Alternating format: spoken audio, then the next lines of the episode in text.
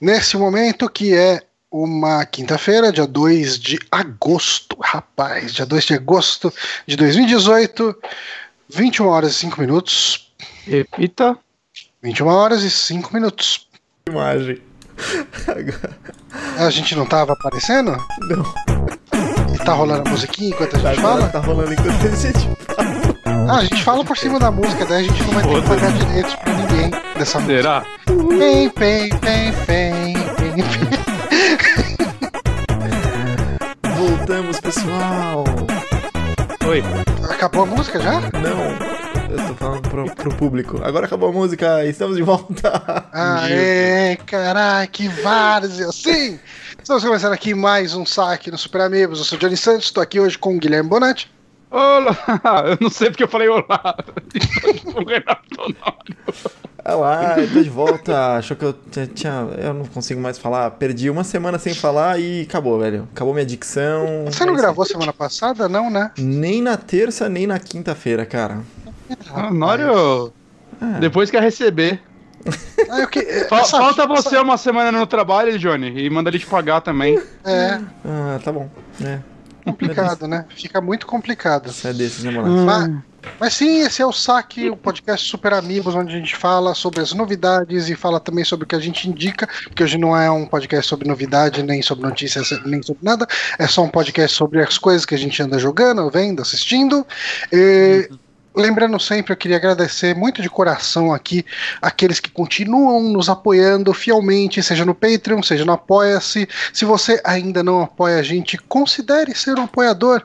Você vai ter acesso ao nosso grupinho lá, onde rolam várias conversas o dia inteiro, as pessoas conversam, falam sobre vários assuntos, eu faço inserções pontuais lá, às vezes eu converso por um pouquinho mais de tempo, mas é meio difícil porque eu tô sendo escravizado no trabalho, não, mentira. Basicamente, o Johnny tá falando: você entra pra um grupo que a gente vai te apresentar pra uma galera e ir embora. Não, não é. Não, o é. o tá sempre lá conversando. Você também tá sempre conversando lá. Eu Eu, que, eu que tô meio negligente, mas eu também apareço lá de vez em quando, vai. É. É. Mas, mas ninguém espera o Johnny em nada, né? Tá Ninguém dando... espera nada de mim. ele tá te dando uma cutucada, hein, Johnny? Hoje o Bonatti tá afiado, né? Ele tá. Cara, hoje a gente tá tudo com um saco na lua, então você pode esperar aí um programa diferente. um programa diferente. Hoje tá foda. Hoje tá difícil, né? Porque a gente pode, inclusive, ir direto pra merda do dia, que tá trazendo esse humor é, É. peculiar pra gente de dentro, né? Sim. Não pro Bonatti, né? O Bonatti não tem nenhuma. é, nenhum motivo. né? Ele, Ele só é mal-humorado. Ele só é Mal-humorado. ruim de coração. mas, é, Honório, qual que é a merda do dia? A merda do dia é a porra da Secretaria da Fazenda entrar com um novo layout de nota fiscal eletrônica. E sim, somos todos programadores e se você não é, você não faz ideia do que a gente tá falando. Mas basicamente todo mundo que emite nota fiscal, nota fiscal de produtos, não nota fiscal de serviço, mudou o layout que integra com o banco. Toda vez que você emite uma nota. Com o banco não, com, a, com, a, com o Cefaz.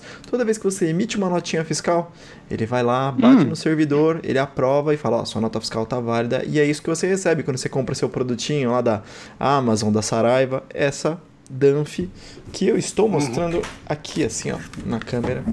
Isso aqui é uma nota, uma Danf de uma nota fiscal eletrônica. Esta bosta sai do sistema que a gente implanta.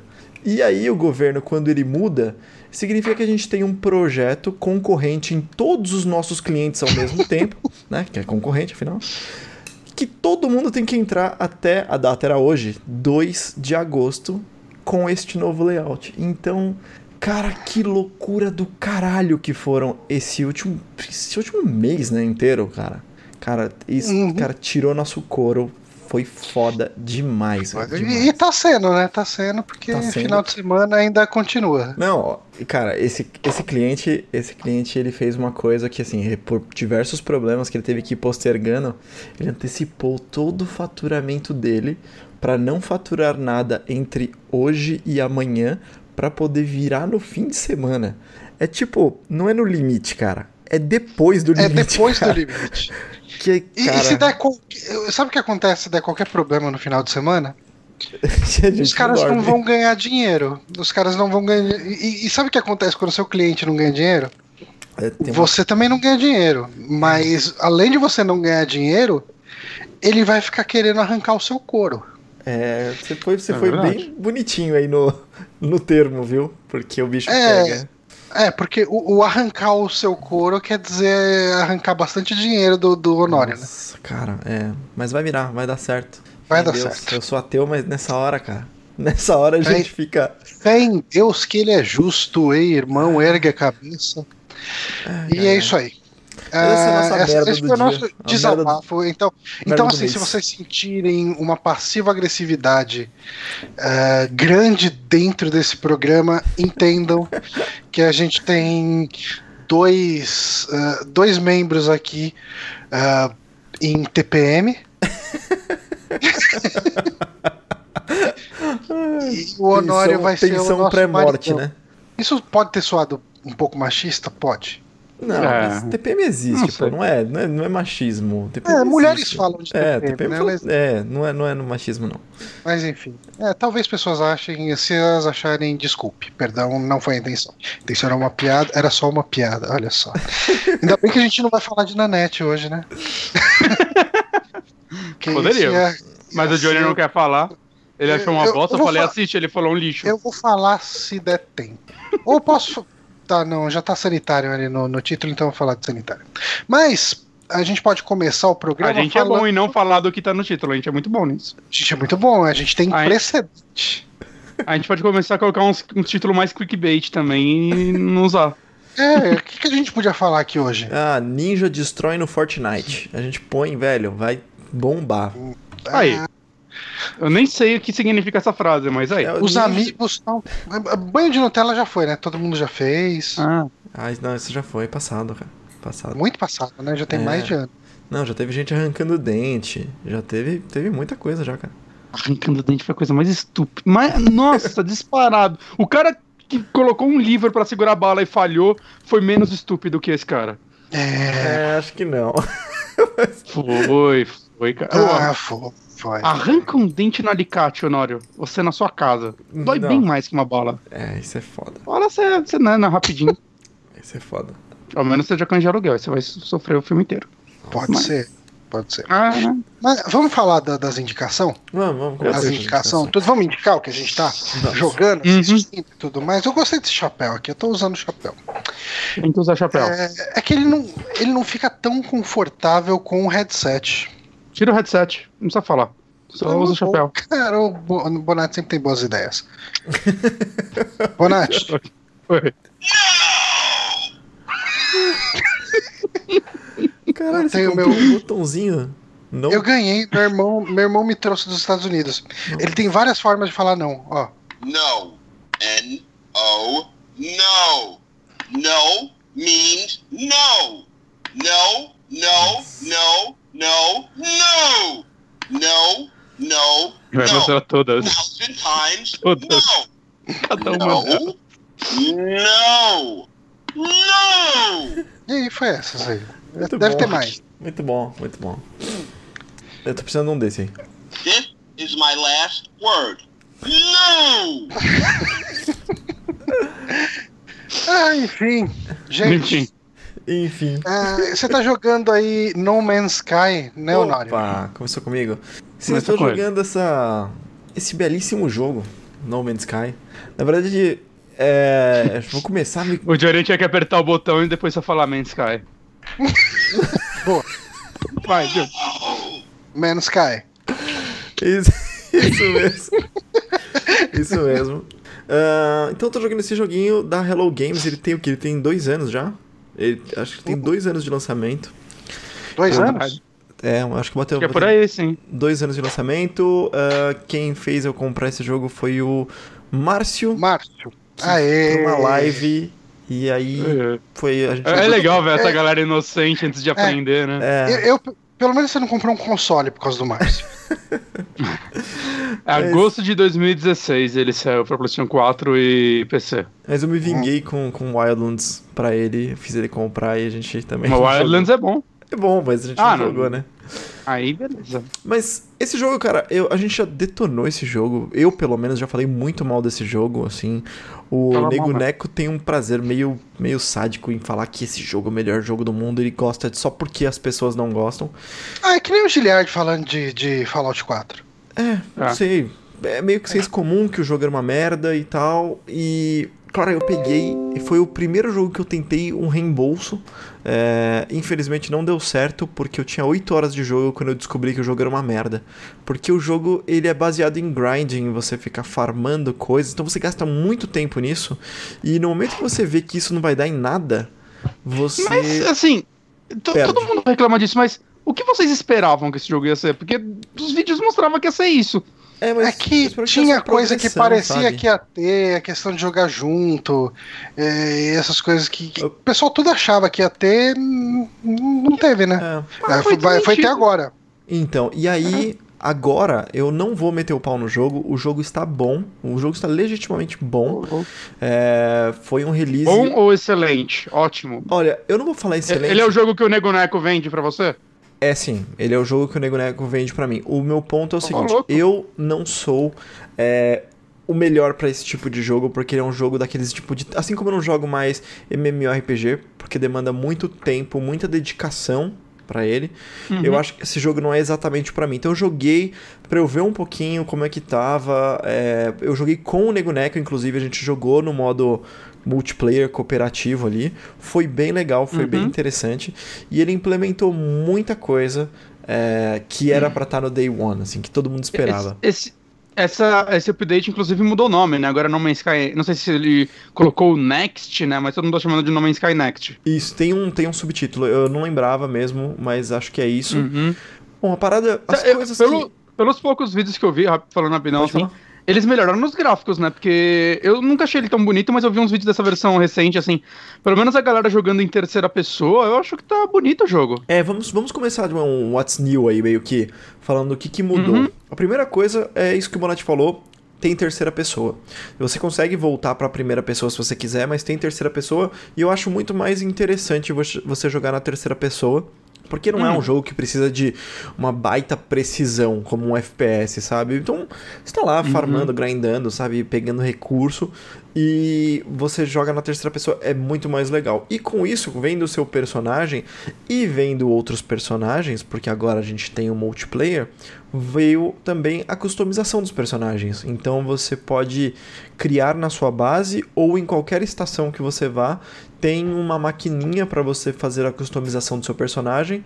Dá para inclusive mudar para uma raça diferente, que é um tipo um alienígenazinho. Você pode ser, para quem tá vendo o streaming, tá vendo uns quatro caras de costas assim, que são umas armaduras bem parecidas, só Bota a gameplay dele rolando aí. Coloco. E tem um videozinho da- Gameplay é de boa, tra trailer que dá problema. Tem um Uhum. videozinho da IGN. Não dá, dá nada, né? Colocar um videozinho da IGN. Pode Não, colocar. não, mas manda bala, é. Eu geralmente prefiro colocar gameplay de, de, de pessoas. Então vamos colocar assim, ó. Que a chance de 40 dar. horas. Gameplay. Ah, sim, deixa rolando e quando eu terminar de Isso. falar, beleza. E aí Uhum. ele tem que ser novo. E One Week Ago. Tá. Vai ser aí, ó. Aí, então daí tem esses quatro Ó. bonequinhos aí, você tava falando de É. interromper. Dá pra ver todas Isso. as abas aí, os, os negócios que o Honório acessa direto, Opa, Hum. só as putaria. canais que ele assina. Putz, deixa eu ver se apareceria alguma coisa comprometedora no meu. Não. E. Não, aqui é tranquilo, não tem nada demais. E. Bom, nessa terceira pessoa então tem a customização que você tem. ah, e aí vamos falar um pouquinho do polimento. Vocês lembram quando, como era ridículo quando você tinha que farmar alguma coisa e você ia quebrando ela inteira e sobrava só um pedacinho? E aí quando você ia pra Eu só vi em longe, vídeo. ele reformava inteiro. E aí quando você chegava perto, ele mostrava que era só um pedacinho que você Ah, esqueceu então, de eu nunca farmar. joguei. É, eu só vi vídeo, eu não, nem sabia de- desse Cara, isso, defeito. isso era um terror, assim, era horrível. E assim, o jeito como as coisas quebravam era mal polido. Era tipo. Tinham poucos pontos. Então, quando você quebrava uma coisa, ele mostrava o quão pobre era aquela estrutura. Porque ele tinha que Ele reestruturar. ia quebrando em blocos, né? É, quebrando em blocos, mas assim, realmente sem, sem muito polimento, assim, tinha pouquíssimos Ah, pontos. ah, lá, Minecraft, só que Minecraft é um jogo de blocos, então não fica feio. E nesse daí é, ficava, tipo, esquisito, porque ele é, sei lá, semi-realista, digamos É, assim. você vê, sei lá, você vê um cogumelo gigante que é todo redondinho, beleza. Você vê a pedra que ela tá toda redondinha, mas quando você começa a quebrar a pedra, ela quebra de um jeito que você fala assim, putz, isso não quebraria desse jeito nem a pau, sabe? Muito estranho. A parte de mineração mudou bastante, e assim, gente, talvez eu esteja. Isso esteja, seja num patch um pouco mais antigo? Talvez, mas como eu fui testar Ah, que ele teve agora... vários pets nesses dois anos, É, né? Você vários tá pegando o apanhadão. pets. Isso. Então, Uhum. a parte de mineração tá muito mais fluida, você consegue ir atrás das coisas muito melhor. Ah, Pô, mas é- ele tá um joguinho realmente bonito, né? Olhando aqui. tá, não, tá É, bonitinho é. agora, tá legal, cara. Uma coisa que tinha, que era Uhum. horrorosa, que as pessoas não gostavam, eram os slots. Ah, porque você tem slot na sua. Seu inventário, você tem o inventário da nave e você tem o inventário da sua roupa, né? O, o seu inventário. Uhum. E tudo gasta slot. Então você quer um equipamento novo, você está gastando um slot. Uhum. Você quer material, é um slot. Tudo gasta um slot. E aí tinha poucos slots no fim das contas. Então quando você tinha que fazer uma quest que você tinha que achar três tipos de coisa, você tinha que guardar os três tipos de coisa. Então gastar três slots para aquela quest. É aquela, aquela velha situação de inventário de Resident Evil 1, 2 e Você que 3. ficar fazendo um gerenciamento que- fodido. Você, você consegue carregar, é, sei lá, seis fuzis, mas não consegue carregar sete balas. Cara, horroroso. É verdade. Nunca pensei nisso, cara. É verdade. E, e aí o que, o que eles fizeram foi que quando você tem, por exemplo, sei lá, consertar a arma ou fazer um novo pedaço, consertar a sua nave ou fazer um novo pedaço para a nave, e ele vai ele abre a nave e tem os slots para você consertar, ou seja, você consegue ir completando a quest aos pouquinhos. Então você coloca tudo daquele equipamento que você precisa, depois você coloca tudo do outro equipamento. Então, parte das quests você consegue ir alimentando e liberando o seu inventário. Isso é Olha, olha o termo aí, qualidade de vida. Então, ah, e eu adoro qualidade de vida. é, exatamente, eu sabia que você ia, que você ia gostar desse termo, mas é bem maneiro esse jeito, porque era um problema de pouco slot. Falei, Bonatti. É, não, uma dúvida que eu tô também é quanto ao multiplayer. Você falou que você jogou com o Nego Neco, né? Isso. Mas o multiplayer dele é tipo, vai, um servidor que você fecha com alguns amigos, né? Não é tipo um jogo tipo Ark, que se você para de jogar, alguém vai destruir sua base e coisas do tipo. Olha, pelo que eu entendi, ele é aberto sim, mas ainda continua sendo dificílimo encontrar outras pessoas na galáxia. Eu acho que eles aumentaram a chance de você encontrar outra pessoa, mas assim, quando você Sabe quem também com um acha- amigo, eu acho que é que existe a chance de ser fechado e eu tô falando merda, mas Sabe você pode criar acha aberto muito pra todo difícil mundo. encontrar pessoas na galáxia? Quem? A NASA.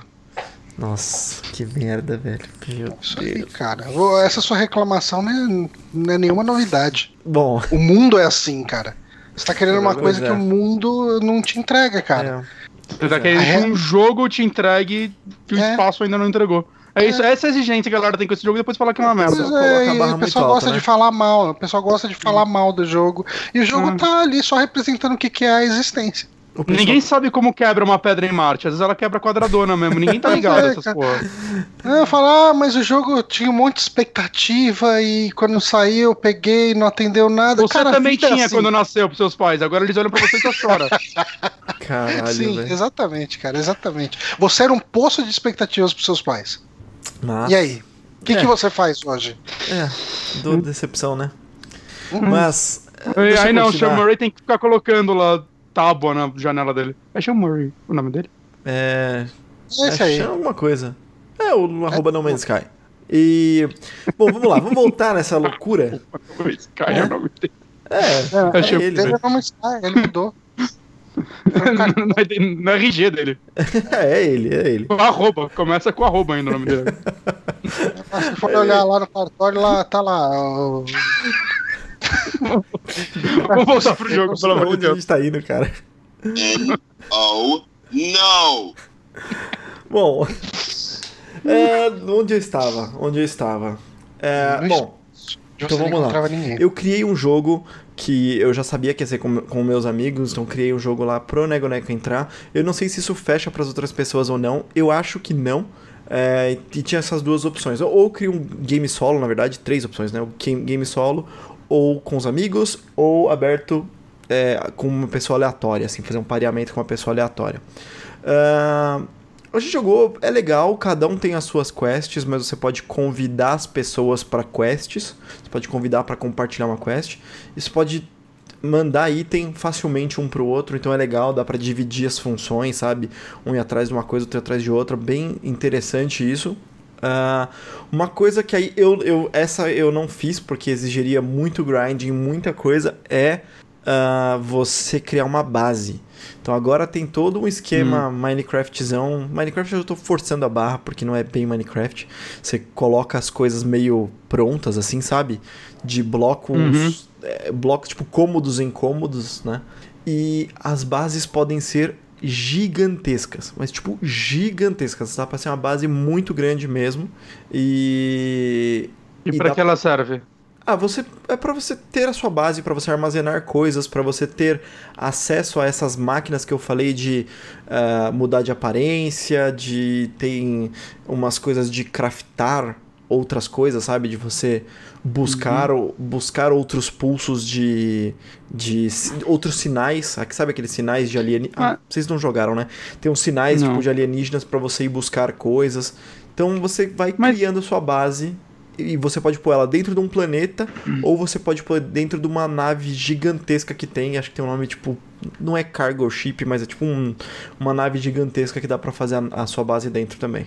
É, então, isso que eu ia perguntar, porque assim, a ideia desse jogo é você ficar viajando os planetas, né? E o objetivo final é você chegar no centro do universo. Uhum. Eu montei uma puta base foda num planeta. Eventualmente eu não vou mais voltar pra esse planeta, né? Eventualmente eu tô muito longe dele, eu vou ter que começar minha vida em outro pra ir sempre avançando em direção ao centro do universo, né? Então, você perdeu tudo isso, mas. Esse eu não vi. Não, não parece ser vantajoso. Como eu não cheguei a construir é, exatamente, eu não, eu não tenho certeza disso.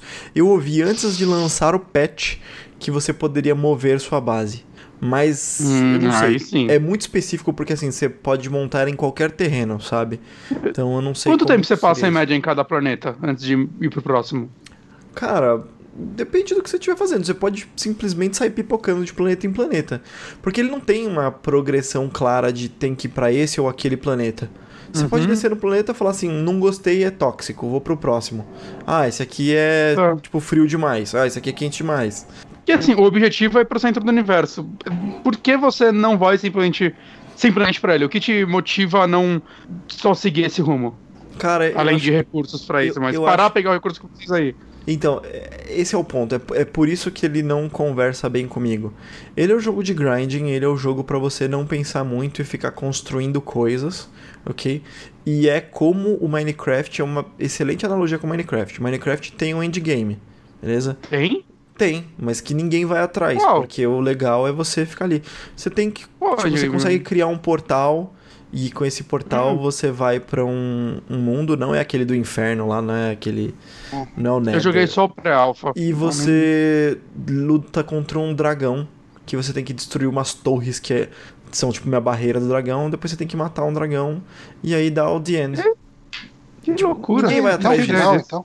Uhum. Não tinha ideia disso. É, então, mas tipo, assim como ninguém vai atrás disso, sabe? Uhum. Ninguém vai atrás do final aqui. É um negócio pra você Entendi. ficar, manter e brincar. Não, e porque pelo menos no, no lançamento, quando você ia pro final, você meio que resetava o jogo, né? Não, não- não tinha um grande final, É. não tinha uma grande revelação, né? Era bem caído, era bem decepcionante até porque né, faziam muito mistério do que ia acontecer nesse final. Não era nada. nada. Não sei se, se ele- eles implementaram isso agora, mas Uma eu não coisa vejo ninguém comentando. Se pá, Uma não. coisa que não tem, e algumas pessoas reclamaram, hum, é que as naves, tirando essa nave que é uma nave foda de, tipo, que eu falei, gigantesca e tal, é, as suas naves individuais não tem um segundo lugar, sabe? Tipo, ah, vem comigo, vamos pro planeta tal. Não tem isso. Então cada pessoa tem que ter a sua nave e você tem que ir seguindo Eu a outra que- pessoa até outro planeta.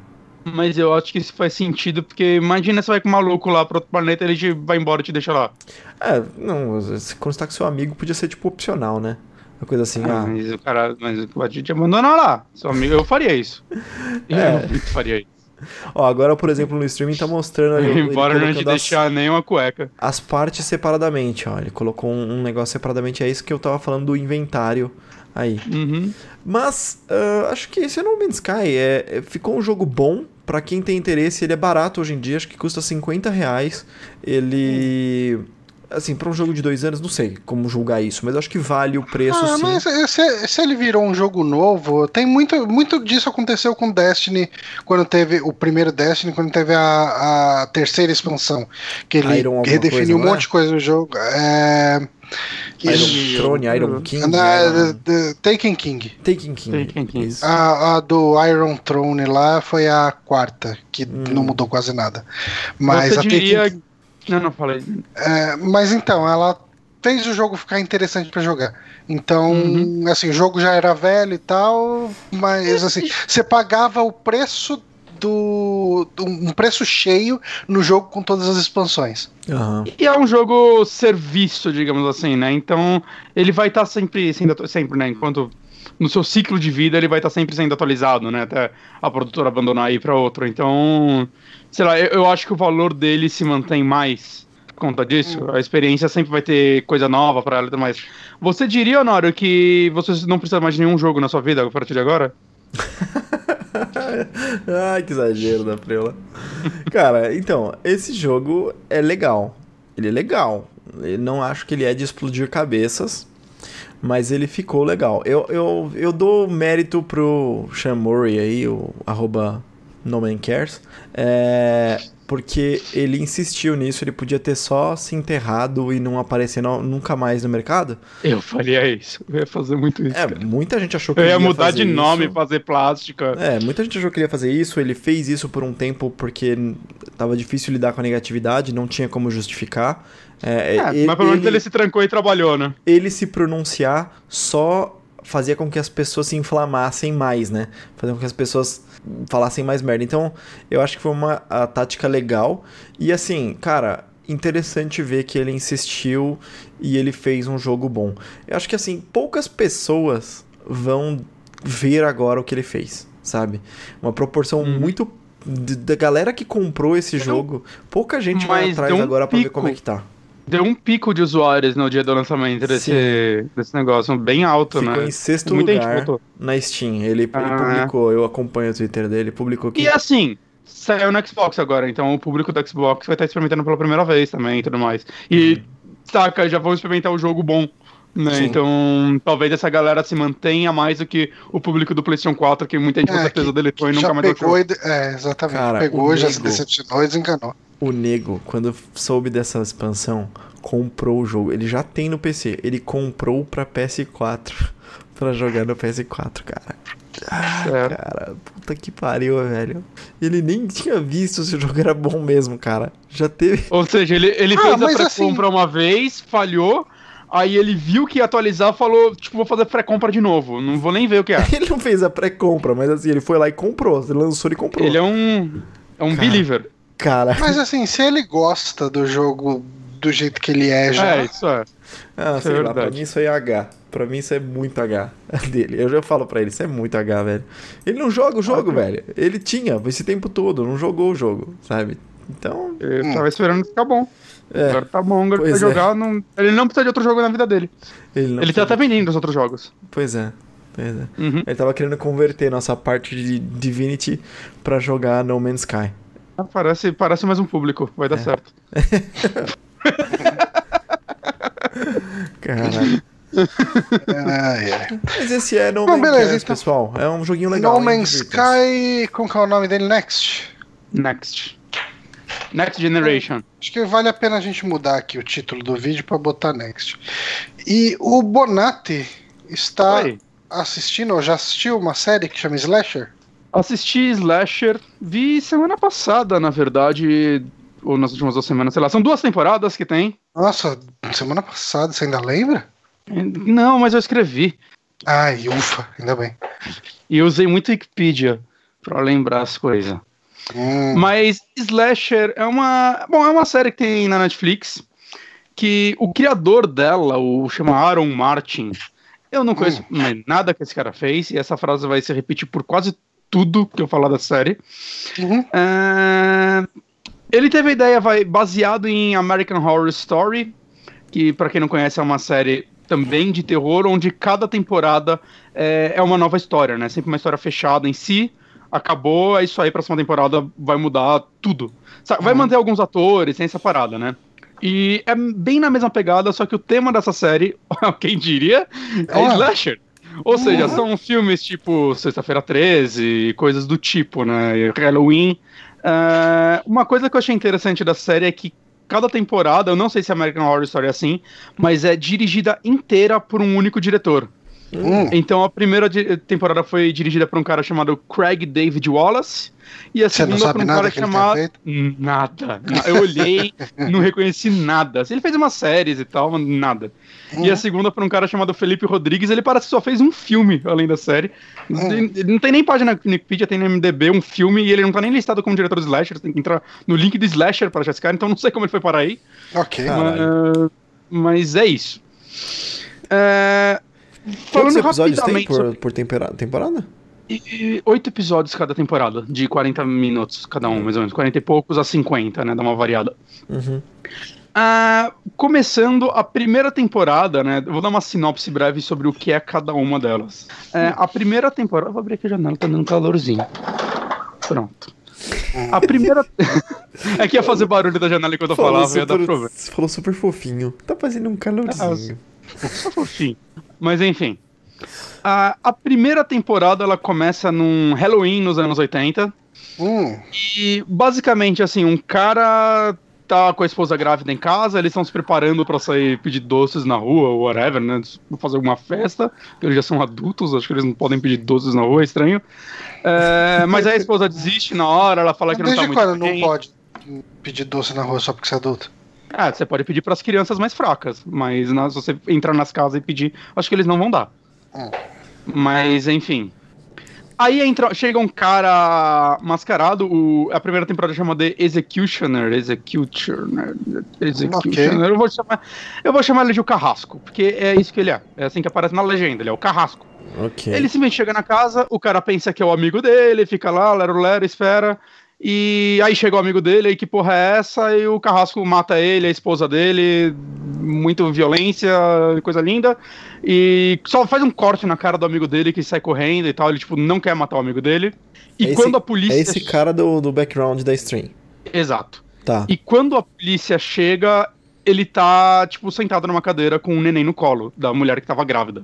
Que ele Ok. arranca da barriga dela e o neném tá vivo. Ai, 30 caralho. anos. É, acontece, cara. É, 30 anos depois, é, essa mesma criança, agora já uma adulta, né? Ela já tá casada e tudo mais, e ela vai voltar a morar na casa que os pais dela foram assassinados. Né? Hum, parece uma boa ideia. ela morou com a avó dela por muito tempo e tudo mais, né? E assim, ela morou nessa cidade por muito tempo, ela já tinha saído da cidade, mas eu não lembro, acho que é meio que questões financeiras e tal, eles estão querendo mudar um pouco a vida e. Essa, essa pessoa não depende de Obamacare pra ir atrás de psicólogo, não, né? Ah, talvez ela tenha feito. Ah, cara, é uma casa, saca? Ela vai lá, lá, mano. A gente tem uma casa, vamos morar nessa casa, porque o aluguel é caro. Saca? É só uma casa uma cidade pequena. O cara tá preso, o cara, o cara tá preso até hoje. Hum, tá. tá? Não- ele não é uma ameaça. E a cidade é master pacata. Porque aquelas. É a típica cidade de filme americano que tem, tipo, cinco pessoas. Mas é óbvio, quando ela chega lá, começa uma nova onda de crimes. É, O lance dessa temporada, que eu acho legal algumas coisas, mas no geral eu não gostei dessa temporada, é, é, é, tipo. O mistério, né, do, do que tá por trás, enquanto vai acontecendo os crimes, ela vai fazendo visitas pro carrasco original, né? Que é, é o melhor ator dessa porra, cara. Eu gostei muito do ator, eu nunca tinha visto ele. Ele chama Patrick Garrow. E a única coisa que eu sei é que ele fez o Eli no Far Cry, no Far Cry 5. Pra quem tá jogando, ele é a voz do Eli. Hum. E ele fez outras séries, tipo Hannibal e tal, mas eu não cheguei na temporada que ele aparece, então.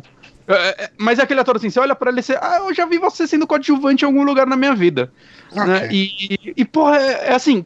O único personagem, assim, dessa temporada inteira que o caralho, velho, que, que ator da hora, saca? O maluco, toda a cena com ele, sabe? Quando, quando o ator domina a cena e nas cenas que ele aparece, Uhum. é, é muito legal, vai tendo desenrolar dela conversando com ele, tentando entender o porquê ele fez aquilo e tudo mais.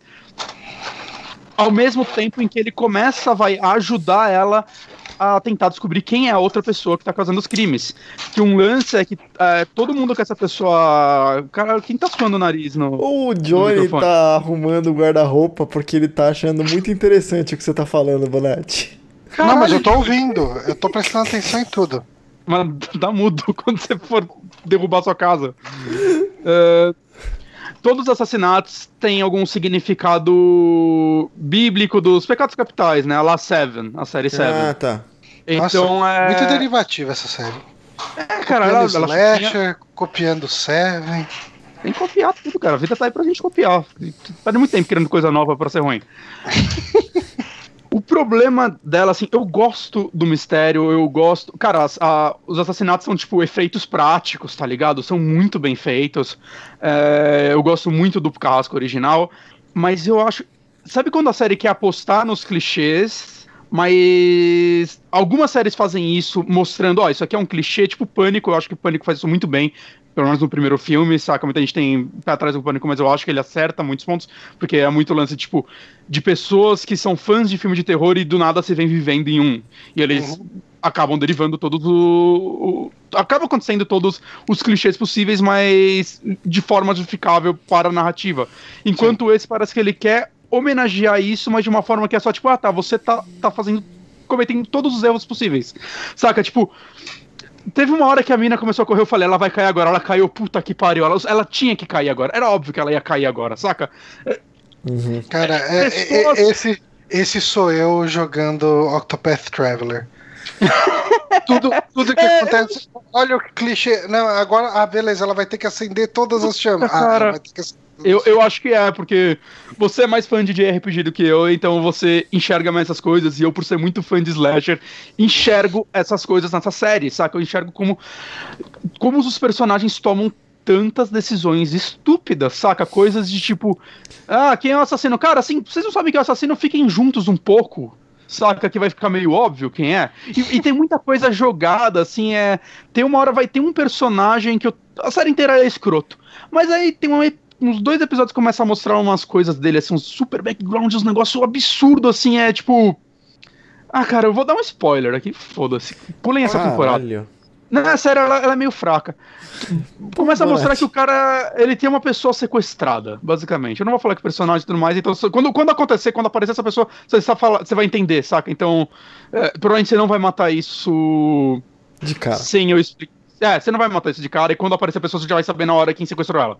Ah, e não tem motivo nenhum, saca? Tipo, mostra isso pra você ver como esse cara é escroto, mas ao mesmo tempo você sabe que ele não é o carrasco, é só pra mostrar que tem mais mal na cidade, e não leva nada, saca? Quando resgatam a menina sequestrada, ela nunca mais aparece na série, e o cara já morre, e é isso aí, acabou. E não, tem, Nossa. sabe, não tem, não teve motivo pra nada disso, nada esses- foi amarrado. é tipo, Esses oito episódios eles acontecem ao longo de assim dentro da dentro da obra, assim ao longo de algum tempo, assim, não é tipo uma big noite. Não, não, é, é- mas não é tanto tempo assim. Acho que vai, deve ser um, um mês, eu vou chutar no máximo. Tá. Saca? É, tem muito flashback com o passado. Não, um mês pra algumas uma coisas- série é tempo pra caramba, velho. É, é, não, não. O tempo, o tempo é ok, saca? Eu não senti problemas com a passagem de tempo. E no final, assim, ele fica. É aquela série que você fica chutando quem é o assassino. E no final, quando revela, é muito bobo, cara, que não faz sentido só aquele cara assassino, sabe? É, eu acho que uma boa série de mistério, ela, tipo, vai te deixando dicas durante toda a série sobre, por exemplo, quem é o assassino. Pra no final, quando revelar ele, você falar, puta, tava na minha cara o tempo todo, saca? Eu Sim. acho que isso é uma boa série. Uma má série de mistério, simplesmente pega um cara que não poderia ser ele e bota ele como assassino só pra te surpreender. Aham. É, eu comentei Saca. sobre isso em algum, algum filme que é exatamente o que eu espero. E aí, quando eu acabei essa temporada, eu falei, ah, é isso aí, cara, foda-se a série. Mas aí eu vi a segunda, assim, eu não tinha nada pra assistir. Eu, cara, quer saber? Deixa eu ver qual é que é a segunda. e que bom que eu fiz em ter emendado a segunda temporada, cara, que a segunda temporada é muito boa. Caralho. A, a segunda temporada chama Pare alguma coisa, eu esqueci agora o nome. Basicamente é sobre pessoas que trabalham num acampamento, né? Sexta-feira vi isso em 13. algum lugar. É. Não, então, mas o que acontece é o seguinte: logo no começo da série fica claro assim que é, eles mataram Eles uma não têm pessoa. di- os direitos pro Jason. Exato, também tem também fica claro. Eles não têm. Mas eles mataram uma pessoa, um dos monitores, e eles esconderam o corpo e, tipo, juramento, ninguém fala sobre essa merda. Eu sei o que vocês fizeram no verão passado. Exatamente, Ah, ah. cara. É, é, não, é bem inspirado, eu sei que vocês fizeram no verão passado, com certeza. O lance é que era um acampamento pequeno e quando isso acontece, o acampamento fecha, né? Porque a pessoa desapareceu, outra pessoa tomou a culpa, os caralho todos. Só que o que acontece é que começam a. a- Tipo, uma outra equipe começa a expandir o acampamento e quer transformar aquilo num super resort. E se eles fizerem isso, vão achar a porra do corpo, saca? Porque eles não entenderam muito bem, não. Tá, tá, tipo uma caverna com uma pedra na frente. Hum. Bem estúpido. Mas eram adolescentes, beleza. Adolescentes. É, adolescentes. É. Então eles meio Eram- que eram atores voltam pra lá. Eram atores adultos interpretando adolescentes, a gente entendeu. É, é, são- é a mesma É- galera. é a mesma isso, galera né? que volta cinco anos depois, é a mesma galera. Então não dá pra ser muito bem a idade deles. Mas beleza. Mas o, o lance da série é que, assim, quando eles voltam, acontece? Tem a, a personagem, vai, que os pais dela eram dona do acampamento e foi fechado. Ela tá lá, ela meio que transformou aquilo num lugar meio natureba, assim, pra uma galera vegana, ficar lá meditando e tudo mais, né? Ela com um amigo dela. É, não. E eles estão lá, e chega essa outra turma, eles ligaram e falaram que iam ir e tal, que eles trabalharam lá, queriam passar um tempo. Só que meio que vai. Assim que eles chegam, começa, obviamente, a morrer gente, afinal, é slasher. O que essa temporada faz de muito bem em relação à outra é que, primeiro, ela realmente te. Você fica intrigado pra saber, cara, quem tá matando? Porque começa a morrer gente dos dois lados. E os grupos começam a entrar em conflito, saca? Tipo, eu sou dessa galera, eu não confio nessa e tudo mais. Eles começam a, a se fechar e toda essa temporada é em torno desse conflito entre os sobreviventes, saca? E sobre quem tá matando quem. É claro que a série poderia ser resolvida da forma mais incrível possível, que seria, vamos ficar todo mundo nessa sala e se alguém morrer a gente vai ver quem é, saca? Tipo, meio óbvio. Mas não vão fazer isso, senão não tem série, né? Então é- É. essa é a, a suspensão de descrença que eu aceito. Eles querem. Eles se trancam e tudo mais, cada um em um ambiente. E diferente da primeira temporada, quando revela o assassino, cara, dá um mindfuck, assim, do sentido, caralho, velho. é- Essa sim, eles fizeram um bom trabalho de deixar pistas, deixar um negócio. Saca, não é, não é nada, tipo. que você nunca viu antes, mas eu acho que é muito bem trabalhado. É, os personagens você simpatiza muito mais com a maioria deles. Aham. É, se- eles têm, tipo, ele tem um lance meio Lost, que cada episódio é focado em um personagem e vai passando flashbacks, né? Quando uma galera, uma das pessoas que assassinou a pessoa, vai mostrando o flashback da época, normalmente da época que eles estavam no acampamento, né? Às vezes algumas coisas depois e tal, mas focado naquilo, você também não sabe o por, como e o porquê eles mataram aquela pessoa, né? Vai revelando aos pouquinhos no decorrer dos episódios, então meio que vai só nos últimos episódios mesmo que vai mostrar exatamente como foi esse assassinato e por que ele aconteceu, porque eles não parecem ser pessoas que matariam por motivos sádicos, né? Então eles tentam te entregar um motivo e tudo mais. Eu, eu gostei muito dessa segunda temporada, eu realmente recomendo. Vejam a primeira, só se vocês estiverem muito curiosos, mas, cara, se você só quer ver uma parada mais legal, vá direto pra segunda, cara. Lá, São ela acerta muito, assim, no, Independentes.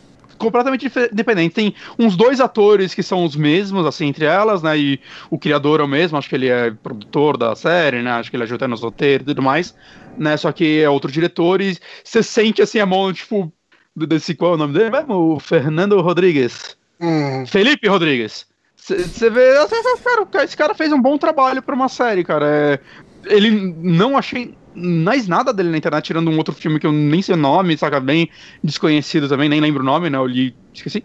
Né, mas, cara, ele fez um bom trabalho, assim, é- é- essa temporada realmente instiga ali, te bota num ambiente legal, né, porque é, é tipo um camping, mas eles estão lá no inverno, aí começa uma nevasca, então eles não podem simplesmente fugir de lá, saca? Não tem como eles saírem de lá. Eles têm que esperar passar essa tempestade eh, de tudo mais. É, novamente, as mortes, isso daí já era um ponto forte na primeira, eu acho que estão ainda melhores nesse. É, muito efeito prático e tudo mais. é, são bem feitas, saca? É, cara, é uma série bem legal. assim, é uma temporada bem legal. Tô curioso pra ver o que eles vão fazer na terceira. Espero que eles sigam é, a qualidade da segunda. Se, se a série é Story- do Netflix? Eu acho que eles só publicam, mas não é feita por eles. Tá. Mas eles publicam, eu acho que passa em algum outro canal de TV também. É, aquelas parcerias que eles fazem com um canal de Sim, sim, sim. exclusividade de mundial. só. Eles dão dinheiro e pagam de produtor. É, basicamente isso. E aí eles colocam qualquer original deles, porque, né, foda-se. Mas, mas é isso aí, cara. Não- acho que muita coisa que eu entregar sobre ela é só spoiler. Eu dei um pouco de spoiler da primeira temporada, porque foda-se, mas a segunda vale muito a pena assistir. Muito bom. Uhum. Gostei, cara. você Fiquei interessado. Fiquei interessado, velho, pra assistir a, a- segunda temporada, porque eu realmente não sou muito fã da- do tema, mas, pô, cara, Não, o mistério dela é bem legal, funciona, funciona, pelo menos pra mim funcionou. Uhum. legal. É, mas, mas assim, só falando, rapidão, só um negócio é. Talvez eu seja chato porque as duas temporadas são muito bem avaliadas pelos críticos, tá? Então tem gente que gosta da primeira.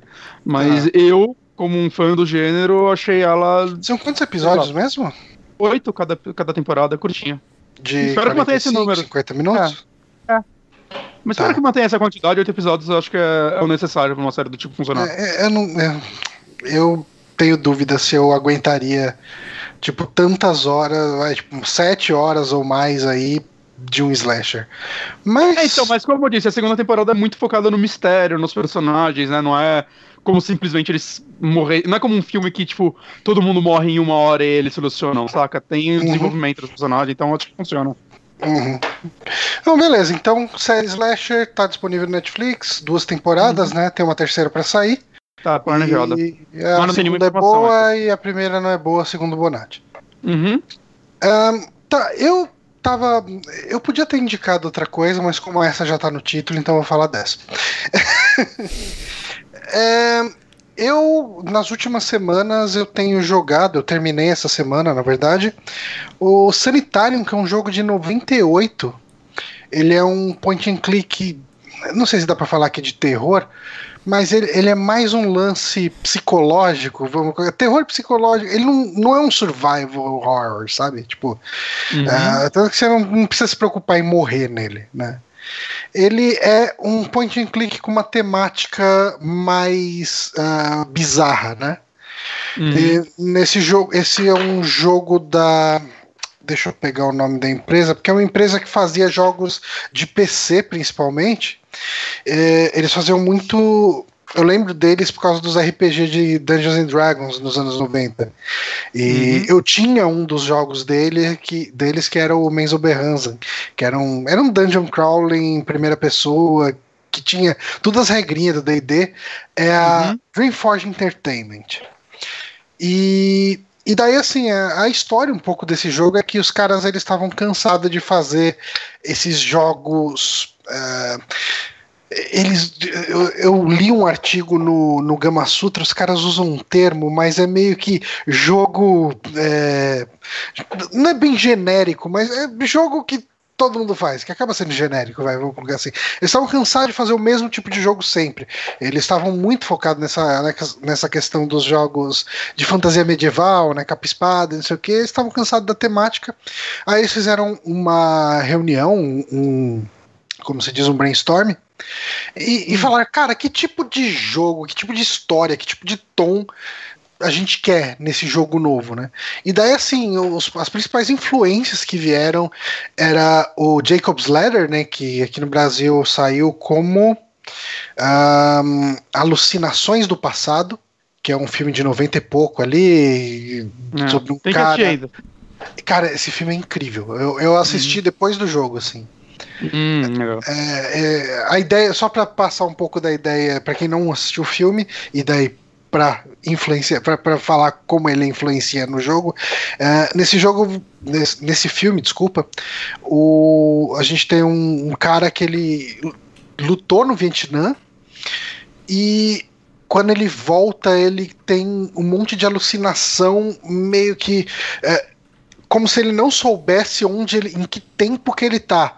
Uma hora ele tá na guerra, outra hora ele tá com a família dele, outra hora ele tá, tipo, com uma outra menina, como se a- a- o casamento dele com a outra mulher lá não tivesse dado certo, sabe? Ele vai mudando de linhas temporais, ao mesmo tempo vai acontecendo umas coisas bizarras, assim, sabe? E tem o de Costanza, né? Tem o George Costanza, ele faz um advogado. Olha. É, e daí, assim, além desse, eles ah, queriam alguma coisa que tivesse o tom de Seven, ou o tom de Os Doze Macacos, né? Aquele filme do, do Bruce Willis, que eu também assisti Uhum. por causa do jogo e achei legal pro caralho. Nunca vi esse filme também. E, cara, ele é bem legal. Bem, bem legal Todo mesmo. mundo fala. Uhum. Nossa, Tem série dele agora, né? Tem uma série dele que bateu uma preguiçinha, faz três temporadas. Vou ficar com o filme, né? Mas. é, e daí séries como Além da Imaginação e A Quinta Dimensão, que é bem na pegada do Além da Imaginação também. Uhum. E daí o que, que isso virou, né? Eles falaram, bom, tipo, com essas influências acho que não dá pra fazer outro jogo que não seja um point and click, né? Que jogos com uma narrativa mais pesada e que não fosse atrapalhado por mecânicas, principalmente, eu acho que naquela época, anos 90, no final do- da década de 90, era point and click, né? Tipo, porque mesmo RPG. Até hoje é mais difícil, né? Até hoje a galera perde a mão É quando que vai coisas hoje você acaba tendo os Walking Simulator, né? Que nada mais são do que Adventures. Sim, Adventures simplificados. Uhum. E, e daí eles falaram, ok, a gente vai fazer um Adventure então. Eu, eu sempre achei, quando eu vi a imagem desse jogo, que ele era um jogo tipo Diablo. Hum, Então, ele parece. Ô, ô, Nori, você consegue colocar um gameplay dele? Mas claro. Ele É, eu- parece bastante com Diablo, sim, né? Porque ele tem essa perspectiva isométrica, né? E, e, e os personagens são aquele, do- aquele 3D pré-renderizado, sprites ah, baseados em modelos 3D. Uhum. E, assim, ah, contando um pouco sobre a história desse jogo, você joga com um cara que chama Max, e inclusive até pra você descobrir o nome é um puzzle que você resolve. É, que Claro. ele acorda num hospício e, tipo, ele não lembra quem ele é, ele não sabe por que, que ele tá ali. E ele precisa, tipo, ele quer escapar de lá, ele quer entender o que tá acontecendo, né, principalmente. E assim, cara, eu, eu acho que o principal desse jogo é o tom dele. Eu acho que ele tem um tom muito bizarro. Acho que bizarro é a coisa que mais combina. Porque assim, eu tento me colocar muito do- na- com a cabeça na época que esse jogo saiu, que foi lá em 98, né? E, cara, não tinha nada parecido com ele nessa época, sabe? Tipo, pelo menos não que eu tenho, tenho conhecimento. A primeira coisa que você- Visualmente, eu não É. lembro hoje em dia de algo parecido com ele. Visualmente. Pois é, então é que visualmente hoje em dia você tem, por exemplo, jogos como eh, o Silent Hill, o primeiro Silent Hill é de quando? 99, eu acho. É, Ele é, ele é finalzaço da vida do PlayStation. uhum. É, então, porque eu acho que o nível de bizarrice dele talvez lembre um pouco Silent Hill. Porque assim, ah, vai, ah, você começa nesse hospício que é como se fosse um, um convento antigo, sabe? É um, um prédio gigante, cheio é com torres e tal. E a primeira cena que você vê no jogo, assim, logo que você começa a jogar mesmo ele, é um cara batendo a cabeça na parede. Sabe? Tipo, um É. dos malucos lá do, do, do manicômio. E, e você Ah. vê uns caras perturbados, sabe? Quando a pessoa tá sentada no chão e, e não se debatendo, mas assim, tipo, é, se. Como se. É difícil explicar isso, mas como se estivesse balançando. É, Sim. Tipo, a pessoa Uhum. se abraçando e Um balançando, movimento sabe? repetitivo. Tá mostrando É. gameplay agora. Um E- cara no cantinho, abraçando os joelhos, mexendo a cabeça. É, é, E exatamente. uma coisa que você falou de Silent Hill é verdade, porque há um tempo atrás eu tava fazendo umas pesquisas de Silent Hill e eu tô pensando em jogar os jogos. E Silent Hill se inspirou muito em Jacob's Ladder também, então faz sentido. É, então, o Jacob's Ladder, ele tem um momento que ele é muito Silent Hill, assim. Hum. Mas, é, que, assim, visualmente lembra demais Silent Hill, porque o filme não é inteiro daquele jeito, sabe? Hum. Mas nesse momento, nessa quando você pegar pra assistir, cara, você precisa assistir esse filme, você vai adorar. Né? E ano que vem vai ter um remake. Pra quê? É, ele parece ser um filme bem atual, tá? tipo, sempre que eu vejo alguém falar dele. Não, ele funciona Ele- bem, cara. é. Ele, não- ele não ficou datado, sabe? Tipo, Uhum. ele funciona bem até hoje.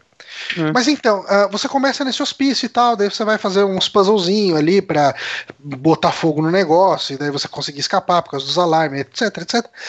E beleza, né? Você fala, ok, tipo, o jogo vai ter essa pegada. Cara, de repente você é transportado por um anjo, que, de uma estátua que vira um anjo, e, e você acorda num, numa espécie de uma fazenda onde todos os adultos morreram e tem uma sociedade controlada por crianças deformadas e, e, cara, co- tudo começa a ficar muito bizarro, É, sabe? Eu, eu devo Caraca. ter perdido alguma coisa. Peraí.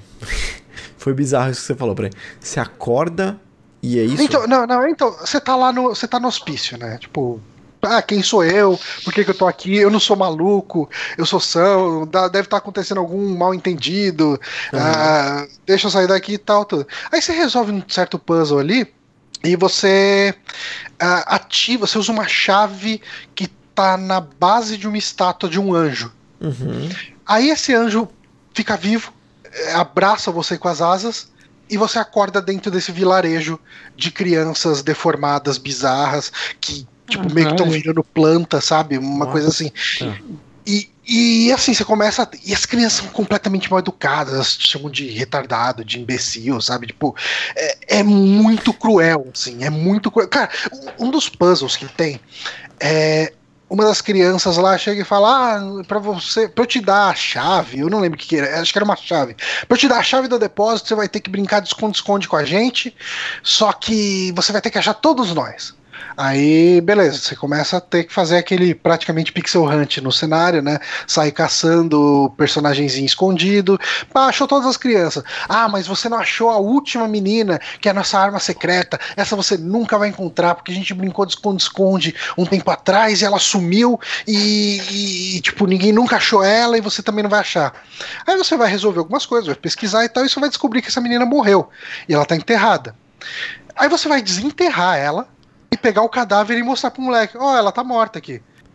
E daí chega, assim, como se isso não fosse bizarro o suficiente, um dos moleques chega e fala: Ah, ela era minha melhor amiga. Ele bota ela num carrinho e fica andando pra cima e pra baixo com ela. É. Cadáver no isso. Cara, ele é um jogo. Eu acho que esse primeiro. Esse primeiro não, esse segundo capítulo, né? O, o primeiro capítulo é no hospício, o segundo capítulo é nessa vila. Eu acho que é talvez o melhor momento do jogo, sabe? Tipo, não que ele caia pra caralho depois, é porque ele construiu tão bem esse vilarejo, Tá acontecendo agora no crianças gameplay o, o anjo, hein? sabe? É, é, tá rolando exatamente agora.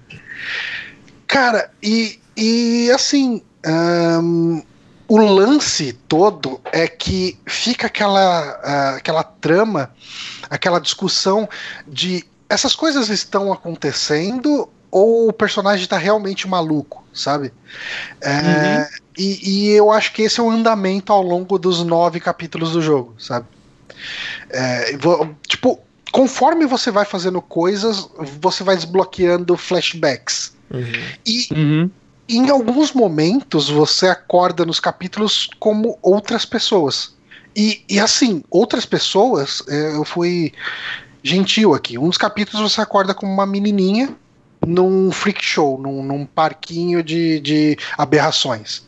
É, Num dos capítulos você acorda como um alienígena de quatro braços é, que está combatendo é, insetoides mecânicos. Nossa. Ok. Num dos capítulos você acorda como um semideus azteca. Que, que Sabe? viagem. Tipo, ele é muito maluco. E Quanto ele tempo você vai. levou pra terminar, mais ou menos? Hum, deixa eu ver se o Steam tá aberto. Cara, e você- não mencionou, mas as crianças que ele encontra são bizarras pra caramba, né? Eu falei que são crianças mega deformadas virando planta e você. É, você falou virando planta, você é, tem razão. É que É, isso tá tão é, impressionante não, são- que são é muita coisa pra processar, cara. Caralho. Então, cara, eu, eu acho que isso é o que é o que me prendeu no jogo e que me deixou fascinado por ele. Ele não é nenhum primor de narrativa. Ele tem muito problema técnico. Cara, se movimentar no jogo é terrível. Porque Cara, você você falou, velho. cli- você clica com o botão direito e daí ele faz uma setinha e você vai meio que arrastando essa setinha eh, na direção do personagem que cara é horrível. Hum. O- os personagens têm colisão, né? Tipo, às vezes fica um personagem bem na frente do corredor que você quer passar e você tem que esperar ele se movimentar e sair daquele canto pra você conseguir. Você chegou a ver se a comunidade fez mods, algo do tipo, pra corrigir essas coisas? não fui atrás. E respondendo sua pergunta, eu terminei em nove horas. Mas, assim, é, é possível que tenha momentos que eu tenha deixado o jogo rolando e sair pra comer, ou coisa do tipo. Ele deve ter entre sete e oito horas, talvez um pouquinho mais, sabe? Tá. Uhum. Ah, Ok. Tem um mas jogo que saiu, eu tô vendo agora no, no Steam chamado Stasis, que é inspirado nele. Chegou a dar uma olhada? é, inspira- eu joguei. ah, eu, eu não lembro se foi Stasis ou o. Tem um, tem um desses dois aí, do Stasis e um outro jogo, que é free, que é praticamente um prequel desse outro jogo, e daí o outro jogo é pago. Eu joguei o prequel free. E eu não gostei tanto dele quando eu joguei, mas eu acho que agora, depois de jogar Sanitarium, talvez eu aproveite melhor e eu baixei ele de novo. Hum, entendi.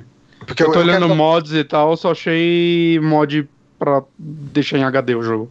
Hum. Pode ser uma coisa boa, viu? Porque ele, ele tem essa questão meio datada por causa da época dele, né? 98. Mas visualmente ele não me incomoda. É, eu gostei- assim, eu gosto do visual dele. como eu joguei capturando, eu joguei ele em janela, né? Uhum. Esse, tipo, n- o jeito que eu faço captura não tava funcionando em full screen. E assim, jogando em janela não incomodou nem um pouco, sabe? A questão gráfica. Ahn, cara, ele é um. Então, só completando aquele raciocínio, ele não é um jogo que. Ele é um jogo com muito defeito. Ele. Cara, a mixagem de som dele é, é- é mega bizarra em alguns momentos, que você vê música e efeito sonoro tocando ao mesmo tempo, você não consegue distinguir uma da outra. E, cara, às vezes tem assim, uma trilha sonora de fundo, um som de fundo de alguma coisa que tá acontecendo, sei lá, tipo, um maquinário, alguma coisa assim, e pessoas conversando com você, e você não consegue distinguir uma coisa da outra, Hum, sabe? entendi. Ah, ele, ele tecnicamente tem defeitos. Ele, em matéria de puzzle, ele não tem nada genial, sabe? Eles são, você achou ele, os puzzles pelo menos tem uma, uma lógica legal ou você se viu preso nele em algumas partes? Eu me vi preso em algumas partes, mas eu não tava. Eu tava no jogo pela história, então se eu ficava tipo uns 20 minutos, 15 minutos, sei lá, preso num puzzle, eu ia atrás do walkthrough e, e Uhum. passava logo pra seguir. Porque eu tava você acha- querendo ver onde a história ia chegar. Mas você acha que os puzzles então, são tipo. Você consideraria puzzles ruins, aqueles sem lógica, aqueles puzzles que não, ah, você tem que. Não, não, Ou você acha que com um esforcinho você consegue sem. É, cara, eles não. Tipo, sei lá, um pouquinho pior que LucasArts, sabe? Tipo, não é bizarramente pior, sabe? Tipo. Uhum. Mas ele em nenhum momento é genial. Em nenhum momento você vai olhar pra um puzzle dele e falar: caralho, isso aqui, que foda, sabe? Uhum. Ele tecnicamente tem defeitos, mas eu acho que o que ele faz narrativamente, esse lance de te deixar confuso sobre o que tá acontecendo, e, e o jeito que essa história anda, e o jeito que ele arrisca momentos completamente diferentes, você vê muito dessas influências dele, sabe? A questão da loucura tem muito disso no Jacob's Ladder, a questão de histórias que aparentemente não se conectam, e cada uma é um. Cada capítulo é praticamente um universozinho fechado em si, sabe? Tipo que vai ter algumas menções ao plot principal, ao plot maior, mas nem tanto assim. Então, É lembra- parte além da imaginação dele, né? é, exato, lembra um pouco além da imaginação, sabe? Ah, você consegue enxergar elementos de Seven, de, de 12 macacos ali e tal. Se esse jogo saísse hoje em dia, ele ia ser um Walking Simulator é, dividido por capítulos.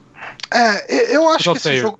Assim, eu acho que esse jogo ele poderia ser muito melhor se ele tivesse adotado um, um, um cenário, um, digamos assim, um visual mais puxado.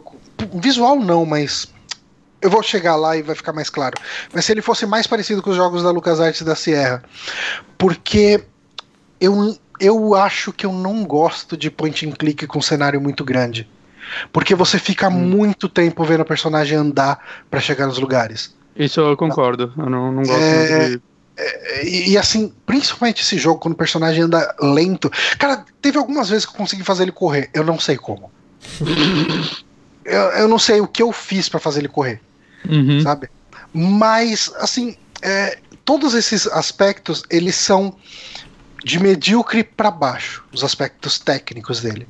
Uhum. Mas a história é um negócio tão único que eu não consigo não recomendar esse jogo, sabe? Tipo, Uhum. ele é. Ele, para quem quer uma experiência diferente nos videogames, que, que foi muito o que os caras que fizeram ele estavam procurando, né? Eles estavam cansados dos mesmos jogos de sempre, jogos de estratégia, jogo de, de fantasia medieval, etc. Cara, vamos fazer um negócio que ninguém fez.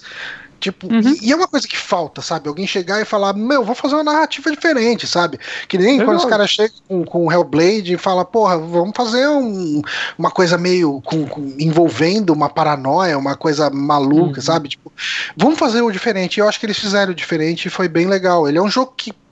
O preço normal dele por aí, Steam e GOG, é 20 reais. Eu Uhum. esperei ele cair o preço para 10 reais, que acontece de dois em dois meses pelo menos, e Uhum. comprei. E ele saiu também, ele tem pra Android e iOS recentemente. É, eu não sei se eu arriscaria. Eu não arriscaria. Porque, assim, o gameplay dele no mouse já é terrível. Ah, a última vez que eu comprei um port de jogo de, de jogo de PC pro celular, eu desinstalei logo depois, tanto que eu recebi o reembolso ali automático do Google, porque eu não conseguia ler os textos.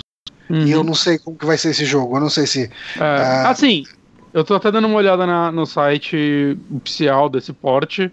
É, eles tiveram um trabalho aí, saca? É, Você dá pra ver que a interface tá diferente, botar É, nativo, isso é bom. Isso é bom. nova, a interface é nova, né? Dá, dá pra ver. Mas eu, assim, pelo que eu tô vendo do jogo, eu recomendaria você jogar se tivesse no mínimo um tablet, um iPad. Na É. telinha do celular, eu, eu não sei. É, deve ser meio chato. Cara, tem uma coisa muito chata dele de Pode pra interface Switch, também. é isso que eu quero. Tem uma coisa muito chata na interface dele que Hum. eu acho que precisa ser dita. Ahn, todos os itens, quando você interage com ele pela primeira vez, o, o mouse ele fica num num cursor meio que padrão de uma lupa. Uhum. E, e assim, se um item não tem nenhuma outra interação, o ícone, o, o cursor sempre vira essa lupa. Que daí Uhum. ele só vai falar, ah, é uma caixa, sabe, por exemplo, tal. Só que itens que têm interação, a primeira vez que você vai clicar nele, o, o cursor é uma lupa. E depois o cursor vira, tipo, um botão de ação ou, ou até falar. Tipo, o- as pessoas também são assim. A primeira vez você clica na pessoa e fala, ah, é uma criança, ela tá brincando. Aí depois você clica de novo na criança, tipo assim, se você passa o mouse de novo em cima da criança, ele vai virar, pra quem tá Essa olhando, dentadura aí. essa dentadura, que é o, Uhum. o cursor de falar. É, cara, direto, mas direto, eu não, eu ficava travado porque eu não sabia o que tinha que fazer, porque eu não interagi de novo com o item que dava pra fazer uma interação e eu não tinha me ligado. Hum. É, e- cara, eu, como eu falei, cara, tecnicamente o jogo ele é meio bagunçado. Mas narrativamente ele faz umas coisas bem legais. Ah, Uhum. Eu imagino que se fosse feito o, o- ele hoje, ele ia conseguir explorar melhor algumas coisas, sabe? Uhum. É, e, e ia ficar. Eu, eu consigo ver esse jogo. ahn, eu consigo ver um remake desse jogo sendo uma obra-prima. Uhum. Mas eu entendo que esse jogo ele tem muito defeito porque a galera tava entendendo o que, que eles iam ter que fazer. É, o foda é. E o foda é que é tipo. Deve ser aquele jogo que ninguém nem sabe quem tá os direitos hoje em dia, então não, não vai rolar remake. Hum. Então, eu acho que em relação a quem tá com os direitos não deve ser tão complicado, porque, por exemplo, o port que tá no Steam no GOG, ele foi feito pela Dotemu. Então, a Dotemu foi atrás de alguém pra conseguir os direitos pra fazer É. isso. Mas eu duvido que o pessoal que fez esse jogo esteja interessado em fazer um remake. Cara, será que não teve O, o uma criador tentativa do de jogo. remake dele? O criador do jogo ele fez um Kickstarter em 2013 então, eu tava para um jogo chamado Shades of Sanity, mas ele falhou. Ah, sim. É. Que é, É, sucessor aims espiritual. to remake Sanitarium. É, é, é aquele lance, assim, eu, eu consigo imaginar um jogo desses funcionando melhor hoje em dia, sabe? O Shades of Sanity tem site oficial. Será que eles estão trabalhando nisso hoje em dia? Eu duvido.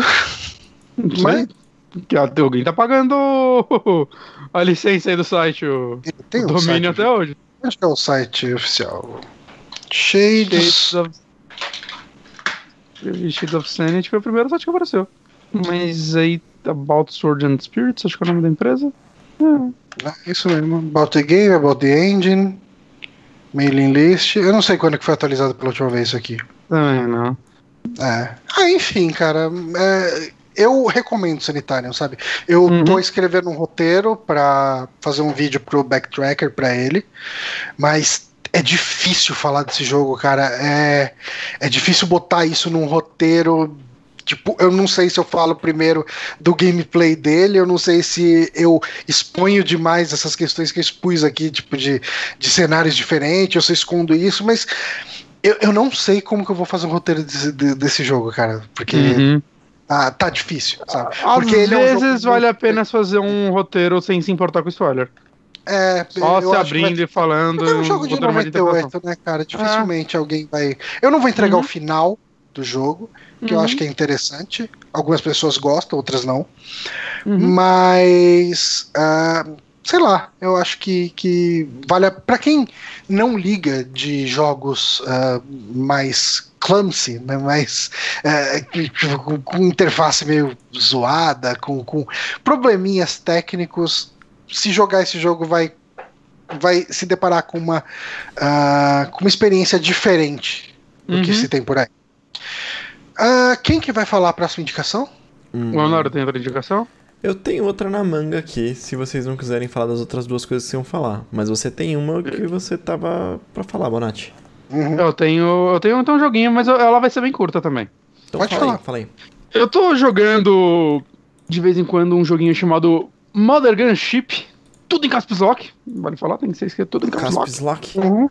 Caspis Lock. Tá. Que é um, um joguinho de uma empresa da República Tcheca, chama Grip Digital. Ela tem outros jogos no Steam, ela tem um jogo de pimbolim. Pimbolim, eu tô falando aquele de futebol. Não consigo imaginar como um jogo. Pebolim. É. Não consigo imaginar como um jogo desses. É, digital, saca? Não consigo entender muito o tá. quão emocionante ele pode ser, mas eu fiquei curioso quando vi. Mas, enfim. Esse jogo, ele me chamou a atenção, sei lá, eu vi uma, uns vídeos dele e tudo mais. E aí eu pedi a quezinha e tudo mais, eu sou desses, né? Que uhum. momento Bonatti Mendigão. E ele é um FPS bullet hell procedural rogue roguelite, né, que é quando você atualiza, ele tem to ele tem todos os checks nas coisas que eu não gosto, mas Ai, parecia legal. uh, então, na verdade, assim, eu gosto de roguelites que eu acho legal o lance de você rejogar e, tipo, mais forte, mais forte, evoluindo e tudo mais. Eu gosto desse loop quando é bem feito, como um jogo tipo Dead Cells. E. Bom, aí, esse jogo tem uma história. Eu não entendi nada quando eu comecei o jogo, cara. Tipo, entendi não porque ela é complicada, porque, tipo, só tava muito chato, saca? Tipo, sabe quando a história é o mais foda-se possível? Uhum. Quando você entra na página do jogo, não, não tá escrito o que é a história dele na, ah, no, no Steam, e nada, acho... porque nem os, nem os criadores se importam. Uhum. É, é, é, é, quando a pessoa tá jogando um jogo desse tipo, acho que dificilmente ela tá atrás de história. Exato, e, e, eu tô jogando ele porque ele, tá, ele virou meu joguinho de podcast, resumindo. E ele tá funcionando muito bem para isso.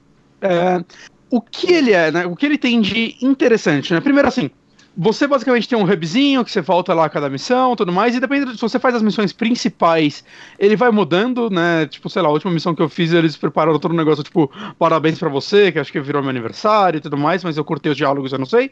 Mas aparentemente é meu aniversário.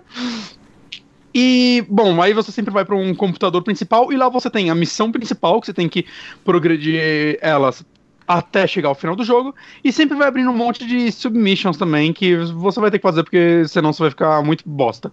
Basicamente esse é o motivo, você tem que dar grind.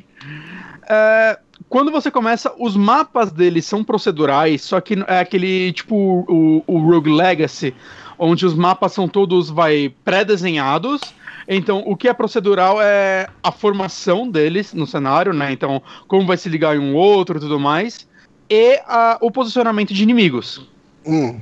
O que eu acho interessante, eu prefiro quando é assim, né? Porque é, você começa a reconhecer os mapas conforme você vai rejogando e tudo mais, né? Eu, eu, acho isso legal, saca? É, uhum. É, tem, tem, um, tem um level design por trás da, da parte procedural, é sempre, sempre me agrada isso. O problema é que, quando, como o posicionamento dos inimigos é procedural, cara, assim, eu já cheguei a entrar em mapa e falar, ok, isso não dá.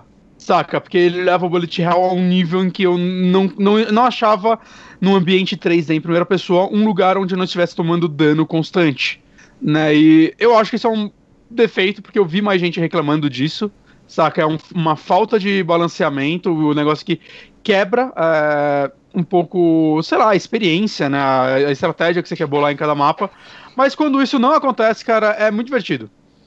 E o principal, acho que vai, chamativo desse jogo é a parte de crafting de armas. Hum.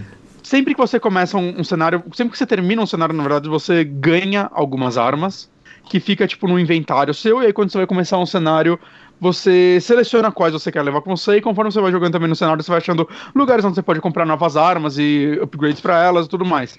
O legal é que você meio que começa a montar essas armas a, meio que da forma como você quer, porque originalmente você começa sempre com su- suas duas mãos e você dá porrada. Hum. E é uma das coisas mais fortes do jogo, dá muito dano isso, mas você não vai querer jogar assim, porque, tipo, é difícil, né? Os bichos tiram de longe, você tem que chegar neles perto pra né, Uhum. tomar dano. Né, não, não recomendo. Mas uh, o bom que eu tô falando disso bem na hora que o cara tá mostrando o crafting, isso me ajuda. É, exatamente. Você vendo pode isso. simplesmente colocar uma arma no- onde ficaria a sua mão, encaixar uma de cada lado e é isso aí. Mas você tem, tipo, os, os conectores, é, plugs, sei lá, que você vai pegando, são vários diferentes. E em estruturas diferentes que vai, tem um que é tipo uma barra reta que entra três armas, tá ligado? E nessa barra você pode colocar literalmente três armas diferentes. E você com um botão vai dar esses três tiros ao mesmo tempo. Aí você, sei lá, bota uma metralhadora e uma bazuca. A metralhadora vai tirar constantemente, enquanto a bazuca vai né, lançar um míssil a cada X tempo pelo recoil dele. E você pode fazer isso nas duas mãos, né? E você, para balancear isso, cada arma usa um tanto de energia, né? Se vocês estiverem vendo o vídeo aí, essa barrinha azul. Então, se você colocar, usar um negócio de cinco armas e colocar cinco armas fodidas, cara, é capaz de você dar dois tiros e, e não conseguir mais, né? Ah, então, não é tão recomendado você fazer isso. O, o cara no Você vai querer manter colocou um, um rocket na esquerda e cada tiro tira metade da energia da esquerda dele. E na direita, É. tipo uma shotgun que ele pode dar mais tiros, porque tira bem menos. Então é uma arma mais constante. Entendi, você tem que fazer a gestão disso pra você Exato. não ficar E- sem, e, cara, sem munição. essa parte é bem legal, cara, porque você. Vai, é, no começo, principalmente, você não sabe o que são as armas, saca? Então você acha, e aí, será se eu troco a minha arma por essa? Será se você que comprar a arma, né? Com, com o dinheiro que você vai pegando nas fases. Né? E às vezes puta, eu achei essa arma uma bosta, você perdeu esse dinheiro, mas, saca, faz parte da progressão. Eventualmente você começa a decorar o que cada arma faz. E tem uns plugs que são muito loucos, cara, que tem uns que tem só item em cima, tá ligado? Mas o que você pode fazer, por exemplo, é pegar, vai, esse plug que vai cinco armas, colocar outro que vai em cima, pra em cima colocar mais outros. Cara, você pode fazer uns negócios monstro. Você vai fazer uma parede de tiro. Mas Maneiro.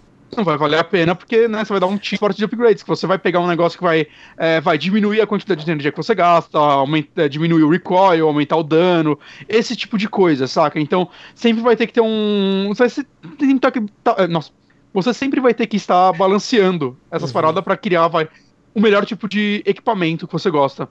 Eu, por exemplo, eu gosto de jogar sempre na mão direita, né? Que aí eu atiro com R2. Armas rápidas e que gastam pouca coisa, tipo metralhadora mesmo, machine gun, whatever. Enquanto na esquerda eu costumo colocar bazucas, armas lasers que tiram muito dano, porque eu posso segurar o R2, pra sempre estar dando, dando algum dano no inimigo, enquanto a outra arma que, inclusive, exige uma maior precisão, né? Porque vai ser um projétil indo, então, se você errar o tiro, sabe? Você não pode se dar o, o luxo de errar muitos tiros, porque você vai gastar toda a sua barra e não vai causar dano. Então, você, eu usar ela em momentos em que eu, eu tenho melhores aberturas para tiro, saca? É a forma como eu gosto de balancear. Um cara que tem uma mira melhor que eu, ou que esteja jogando ali no PC, eu tô jogando ali no PlayStation 4 e eu acho que eu deveria ter pego pra PC, que ele parece ser um jogo bem melhor se jogar no PC. Parece mesmo. É, porque, ca- cara, é muito rápido esse jogo. É, pode tirar jogar só com arma de muito dano, ou só com armas rápidas, né? No desenrolar do jogo, que- qual é a parte roguelite dele? Sempre que você passar de uma fase, mesmo mesmo se você não fizer nada, você vai ganhar pontos de experiência. Sempre que você sobe um level, você ganha. Cara, eu tô muito bom com o timing do vídeo, porque era o momento que ele tava mostrando isso. você ganha tipo uma orbezinha roxa que você tem suas armaduras e você seleciona o que você quer melhorar nela, né? Pelo menos no começo, as coisas que são, são a quantidade de pulos, que você começa o jogo com pulo triplo, não é pulo duplo, é pulo triplo logo no começo, Caralho. e você pode aumentar ele pra dar, sei lá, cara, uns 20 pulos. É muito útil, saca, pra agilidade e tudo mais. É, você pode aumentar sua velocidade e sua vida. No decorrer do jogo você vai ganhando outras coisas pra melhorar sua armadura. Eu, eu ainda não vi essas outras coisas. É, e essa é a parte roguelite, na verdade, né? Meio a, a- a armadura. O, você vai querer fazer as outras missões sempre pra ganhar novas sei lá, novas armas pra você jogar a missão principal e tudo mais, ou, ou itens, ou coisas que vão te melhorar em si, é, melhorar os personagens em si, né? Porque quando você vai numa missão principal, você seleciona seus itens, se você morrer, você vai perder eles. Ou se você selecionou, você vai perder. O que é um negócio que eu não gosto tanto no começo, mas, é, sei lá, jogando você consegue tanto item que você começa a escolher bem, ah, eu vou sacrificar esse, pelo menos na primeira vez que eu jogar essa fase, eu não sei quão difícil ela vai ser, saca? Uma coisa que eu odeio nesse jogo é que em toda missão tem lá um nível de dificuldade, vai acho que de zero, de zero, de 1 até, sei lá, 10. Mas eu não sei baseado no que é essa dificuldade, eu vejo lá um número 3, eu, tá, o quão difícil é 3? Não tem nada pra você se basear, saca? Porque não tem um, um level do seu personagem. Você não vê o level das armas, você vê o dano que elas causam. Mas eu não sei o quão difícil é 3. Será que não é um Então, número tipo, de inimigos e tipos de inimigos que dão spawn? Tipo, você Deve colocar um ser, nível 1 cara. vai ter um bullet hell mais menos hell. Porque eu já fui em fase nível 1 e morri e passei em níveis 3, saca? E, tipo, eu não sei, eu não sei, eu não sei A baseado no que é dificuldade esse dele é meio arbitrária. É, ele não, não explica muito bem o que é esse número, cara. Eu achei meio, meio escroto isso. Além das fases normais, na- nas fases normais não, no final das fases normais, né, na maioria delas, não todas, tem também os chefes. Os chefes são interessantes que normalmente eles são, vai, uma máquina gigantesca que vai vir uma parede de tiros na sua direção. Hum. É, o primeiro chefe eu achei muito legal porque ele tem um cenário, ele vai estar tipo, é um chão com lava, tá ligado? E tem umas paredes que você tem que fugir dele até chegar nessa parede. Quando você chegar nela, é um tempo que, você, que ele fica parado e você atira nele. E aí depois vai abrir essa parede, você volta a correr e tudo mais. O segundo chefe que eu enfrentei era uma parede de tiros, só. E inimigos que davam respawn. E aí quando eu tava com um de vida, eu falei, foda-se, voei na direção dele. E eu vi a porta e eu fiquei, tipo, encostado na porta. Eu, eu simplesmente fiquei numa posição que nada me acertava. Com um de vida. Hum. Eu comecei a atirar nele, eu comecei... ele tava com muita vida. Comecei a ver, ué, nada tá me acertando aqui. Eu fiquei ali até me matar, cara. Não me sinto nem um pouco mal por isso. é difícil pra caralho. Fiquei lá até matar ele. Isso é um problema do jogo? É. É um problema bom? Genial.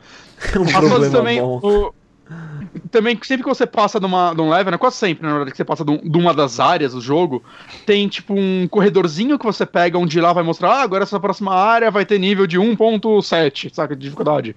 Aham. É, e muitas partes tem vários desses corredorzinhos diferentes, aí você tem que escolher qual você quer ir, né? Além dos normais, né, que não tem nenhum símbolo, tem uns que vai, que vai ter um tesourinho, então quando você entrar nele você vai ganhar alguma coisa, tem um que tem um dado, que quando você chega nele ele vai, tipo, literalmente rolar um dado e o valor que sair vai ser a dificuldade daquele level, saca? Tem coisas mais randômicas assim no jogo também, que se você for nesses lugares você vai receber melhores recompensas, mas provavelmente eles vão ser mais difíceis que o caminho tradicional. Eu quase nunca uso eles. Eu- Foda-se, cara, foda-se, cara, passar.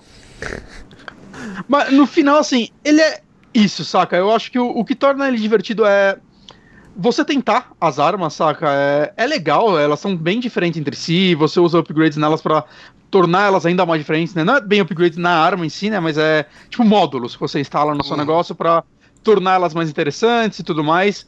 É, os chefes, eu tô curioso pra ver como eles avançam. O cenário não é nada. Não é nada interessante o cenário, são tipo, vocês estão vendo aí o vídeo, é É, basicamente isso. estações espaciais. É, às vezes tem um lugarzinho mais legal, com umas esteiras, um chão de lava, coisa do tipo, mas, cara, não é Cara, sabe interessante. sabe o não- que isso me lembra? Mas a minha memória pode estar me enganando.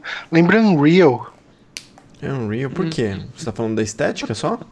É, do- da base do- dos desenhos, das coisas. Faz tempo que eu não jogo Unreal, eu não vou saber. É, eu, eu lembro de jogar muito Unreal Tournament no Dreamcast da, na casa do amigo meu. A gente jogava Uhum. em quatro pessoas. Ah, que e isso me, faz, me fez lembrar por algum motivo. E, ah, e um lance que eu acho que vai tornar esse jogo muito mais divertido é que agora, em agosto, ele ainda tá recebendo muitas atualizações. Eu acho que ele tava em Early Access. Eu não sei, ele já tá meio que na versão final, mas tem ainda coisas pra lançar. Tá na versão final porque saiu pra PlayStation 4, né? E PlayStation 4 não tem Early Access. Mas em agosto parece que vai sair o modo co-op dele. E eu quero jogar ele co-op, cara. Ele parece que vai ser bem mais divertido jogando com um amigo. Saca? Mas por enquanto, assim, eu que não tô me importando nada com a história e tudo mais, ele tá sendo. Tem que parar de falar e tudo mais. Eu odeio isso. Quando sempre que eu falo isso, eu morro um pouco. Mas é Não, um vício. cara, e, e tudo mais é um vício de todos os podcasters, cara. É Todos. mesmo? Sim. Hum, é muito ruim isso. Mas, enfim. É, Ele virou muito meu jogo de podcast, assim, é, é um jogo muito bom pra se jogar assim, porque as fases vai a mais longa que eu peguei, vai com o chefe e tudo mais, eu levei menos de 10 minutos, vai uns 9 minutos pra terminar ela. Então, nunca é um negócio puta sei lá, cara, cansativo, saca? Sempre que eu pego ele, eu me vejo, eu jogo uma horinha assim, se- seguida dele, ouvindo podcast, ou vendo algum vídeo e coisas do tipo. Então, sei lá, ele tá funcionando muito bem pra mim nessa minha rotina. Eu acho que existe, vai, se você quer um jogo procedural pra é, investir tudo mais, tem jogos melhores, né? Acabou de sair, parece que a versão final do Dead Cells, eu ainda não experimentei a versão final, mas eu gostei muito do, do Early Access dele, mas é, é outra pegada também, né? O lance desse é, é ser um bullet hell em primeira pessoa. Uhum. Né? E nisso eu acho que. E, e quanto tiro você ideal. aguenta? Você aguenta bastante? Aguenta bastante, muito inimigo que você vai matando, você vai pegando vida. Saca, tá, e- você você pega a e- vida matando inimigo, isso que eu ia perguntar E também. E uma coisa legal é assim, é, tem os lances que eu falei que você. Quando você sobe de level, você melhora a sua vida, por exemplo. Mas durante a fase, você acha também upgrades de vida, de pulos, de agilidade, que é o mesmo que você compra, só que ele só vai durar nessa fase, saca? Você mata alguns inimigos, ou você explora, às vezes você acha uma área secreta do level que vai ter um, um negócio de vida gigante. Quando você pega ele, você vai ganhar mais uma barra de vida durante esse level, então funciona bem isso também, né? Saca? Você, é, ele te incentiva a explorar. E por que também você fazendo isso e às vezes vai, mesmo que você não precise matar todos os inimigos numa área pra avançar, você vai querer matar eles porque você vai ganhar mais experiência no final, que né, vai ser melhor pra você evoluir esse personagem. Eu achei que a evolução é muito lenta. Saca, eu queria. Eu gostaria que você ganhasse experiência um pouquinho mais rápido, assim, não ia, não ia machucar se você ganhasse um pouquinho mais rápido? Diminuir um pouquinho o grind desse jogo? Tem nível Mas- de, de dificuldade pra você balancear isso você mesmo? Não, só, só os das fases mesmo, que é meio randômico, né? As fases do level principal, pelo que eu tô sentindo, ela sobe de 1 em 1, né? Então a fase 1 é nível 1, fase 2 nível 2, e aí as fases que abrem em volta, que são as, tipo, as side missions, elas costumam ser variar mais, assim. Né? Não é você... Mas sempre vai ter alguma mais fácil, saca? Sempre vai ter. E, e normalmente, se você perder, não é total desperdício, porque você vai ganhar um pouco de experiência mesmo perdendo Uhum. né? Se você levar itens, normalmente você vai perder eles. Eu acho que não é sempre que você perde, ou não é todos que você perde, mas você pode perder seus itens. Mas também tem muita fase que já vem com itens pré-estabelecidos, que são fases que eu costumo gostar mais, porque normalmente ele já te dá um. Ah, com esses itens você vai conseguir vencer essa fase. E eu, eu acho que eu gostaria que tivesse um pouquinho mais disso nesse jogo, saca? É, é legal você montar suas armas, mas eu gostaria que tivesse um. Tivessem armas já melhores. prontas pra pessoa. É.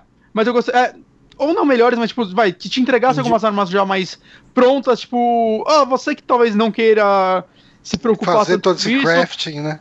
Indicado. É, eu te dou esse, esse loadout aqui já pronto, caso você queira. Aham. Saca? Mesmo que você, sei lá, ganhe menos experiência ou algo do tipo, eu gostaria que tivesse um negócio desse, cara, porque. É, Eu não sei, cara. a- Já aconteceu de cair, tipo, só com armas que eu não gosto, saca? Um- Uma arma laser e um lança-mísseis, assim, cada mão, e elas são muito lentas, e eu, eu gosto de ter uma arma rápida, por exemplo. E. É, ok, eu vou ter que me virar com isso e ver no que dá, e ver se dá sorte de eu achar uma lojinha com melhores armas nesse level. Né? Isso daí me, me frustra um pouco, mas. é, No, no geral, assim, é um jogo.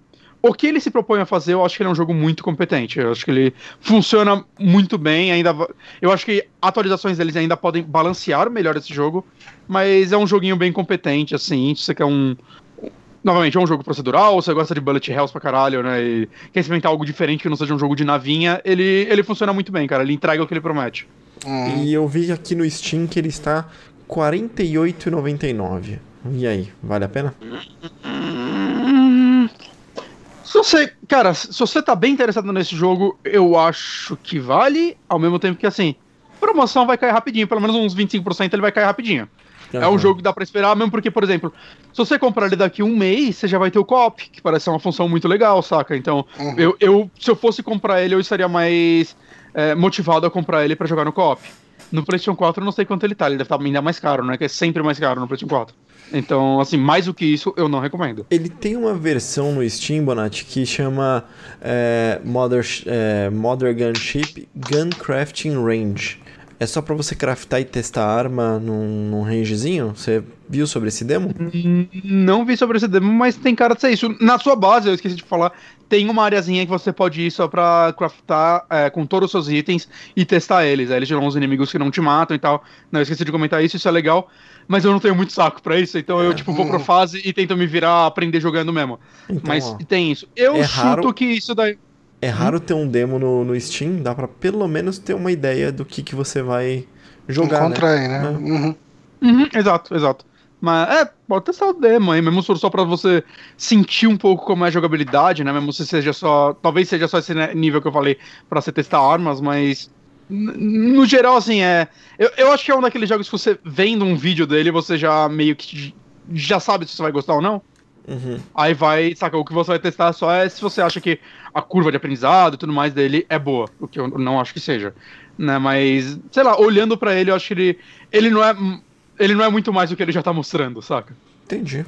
Uhum. Gostei, gostei desse Show jogo, de bola. cara. É Fiquei interessado pra caramba, na verdade.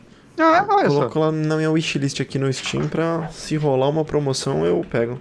Ah, boa. Maravilha. O, o nome do jogo de novo, uma última vez, só pra gravar. Mother Gun, Mother Gun Ship, tudo junto em Caps Lock. Maravilha. Mother Gunship. Uhum, senão você nem compra. Ahn, e aí, encerramos o programa aqui ou a gente fala um pouquinho peraí, peraí, peraí. É Mother Ship Gun, tá? Ah, aí fica bom, hein? A gente Ou é Mother Gunship? Não, né? Não, não, não, não, não, não. O Google que me corrigiu errado. Mother Gunship. É Mother fica Gunship. Aí fica O difícil. Google quer me derrubar. É porque, é porque é outra coisa, né? Mothership e aí Gun ele deve ter juntado, é. Não, mas Uhum. é, é Mother Gunship mesmo. Maravilha. Tá. Ahn, ô, Nório, você consegue buscar uma imagenzinha aí de. É, Nanette? Ou é Annette? É Nanette, né? Pode Na deixar. net. Pera aí que agora. Com dois T's. Esse Johnny agora ele vai quebrar paradigmas. Tá, a gente vai conversar. Eu acho que a gente pode conversar bem rapidamente, porque não tem muito o que ficar falando de um stand-up, né? Não vou Uhum. contar as piadas dele, exatamente. Exato.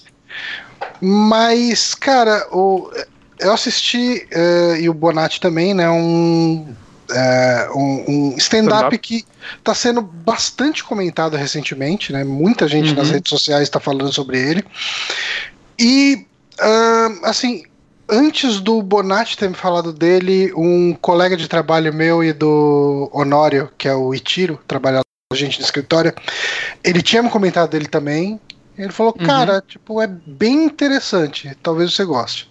É quase uma desconstrução do que é o stand-up, né, cara? É exatamente isso, cara. Então, assim, Uhum. ah, pra quem é. Pra, pra quem fala, ah, não sei o que, esses esquerdistas, blá, blá, blá, talvez não seja legal assistir. não, não. Ca- caralho, hein, Honório? Caralho, hein, Honório? Eu tava procurando, só Perfeito. coloquei rapidinho. Vai tomar no cu.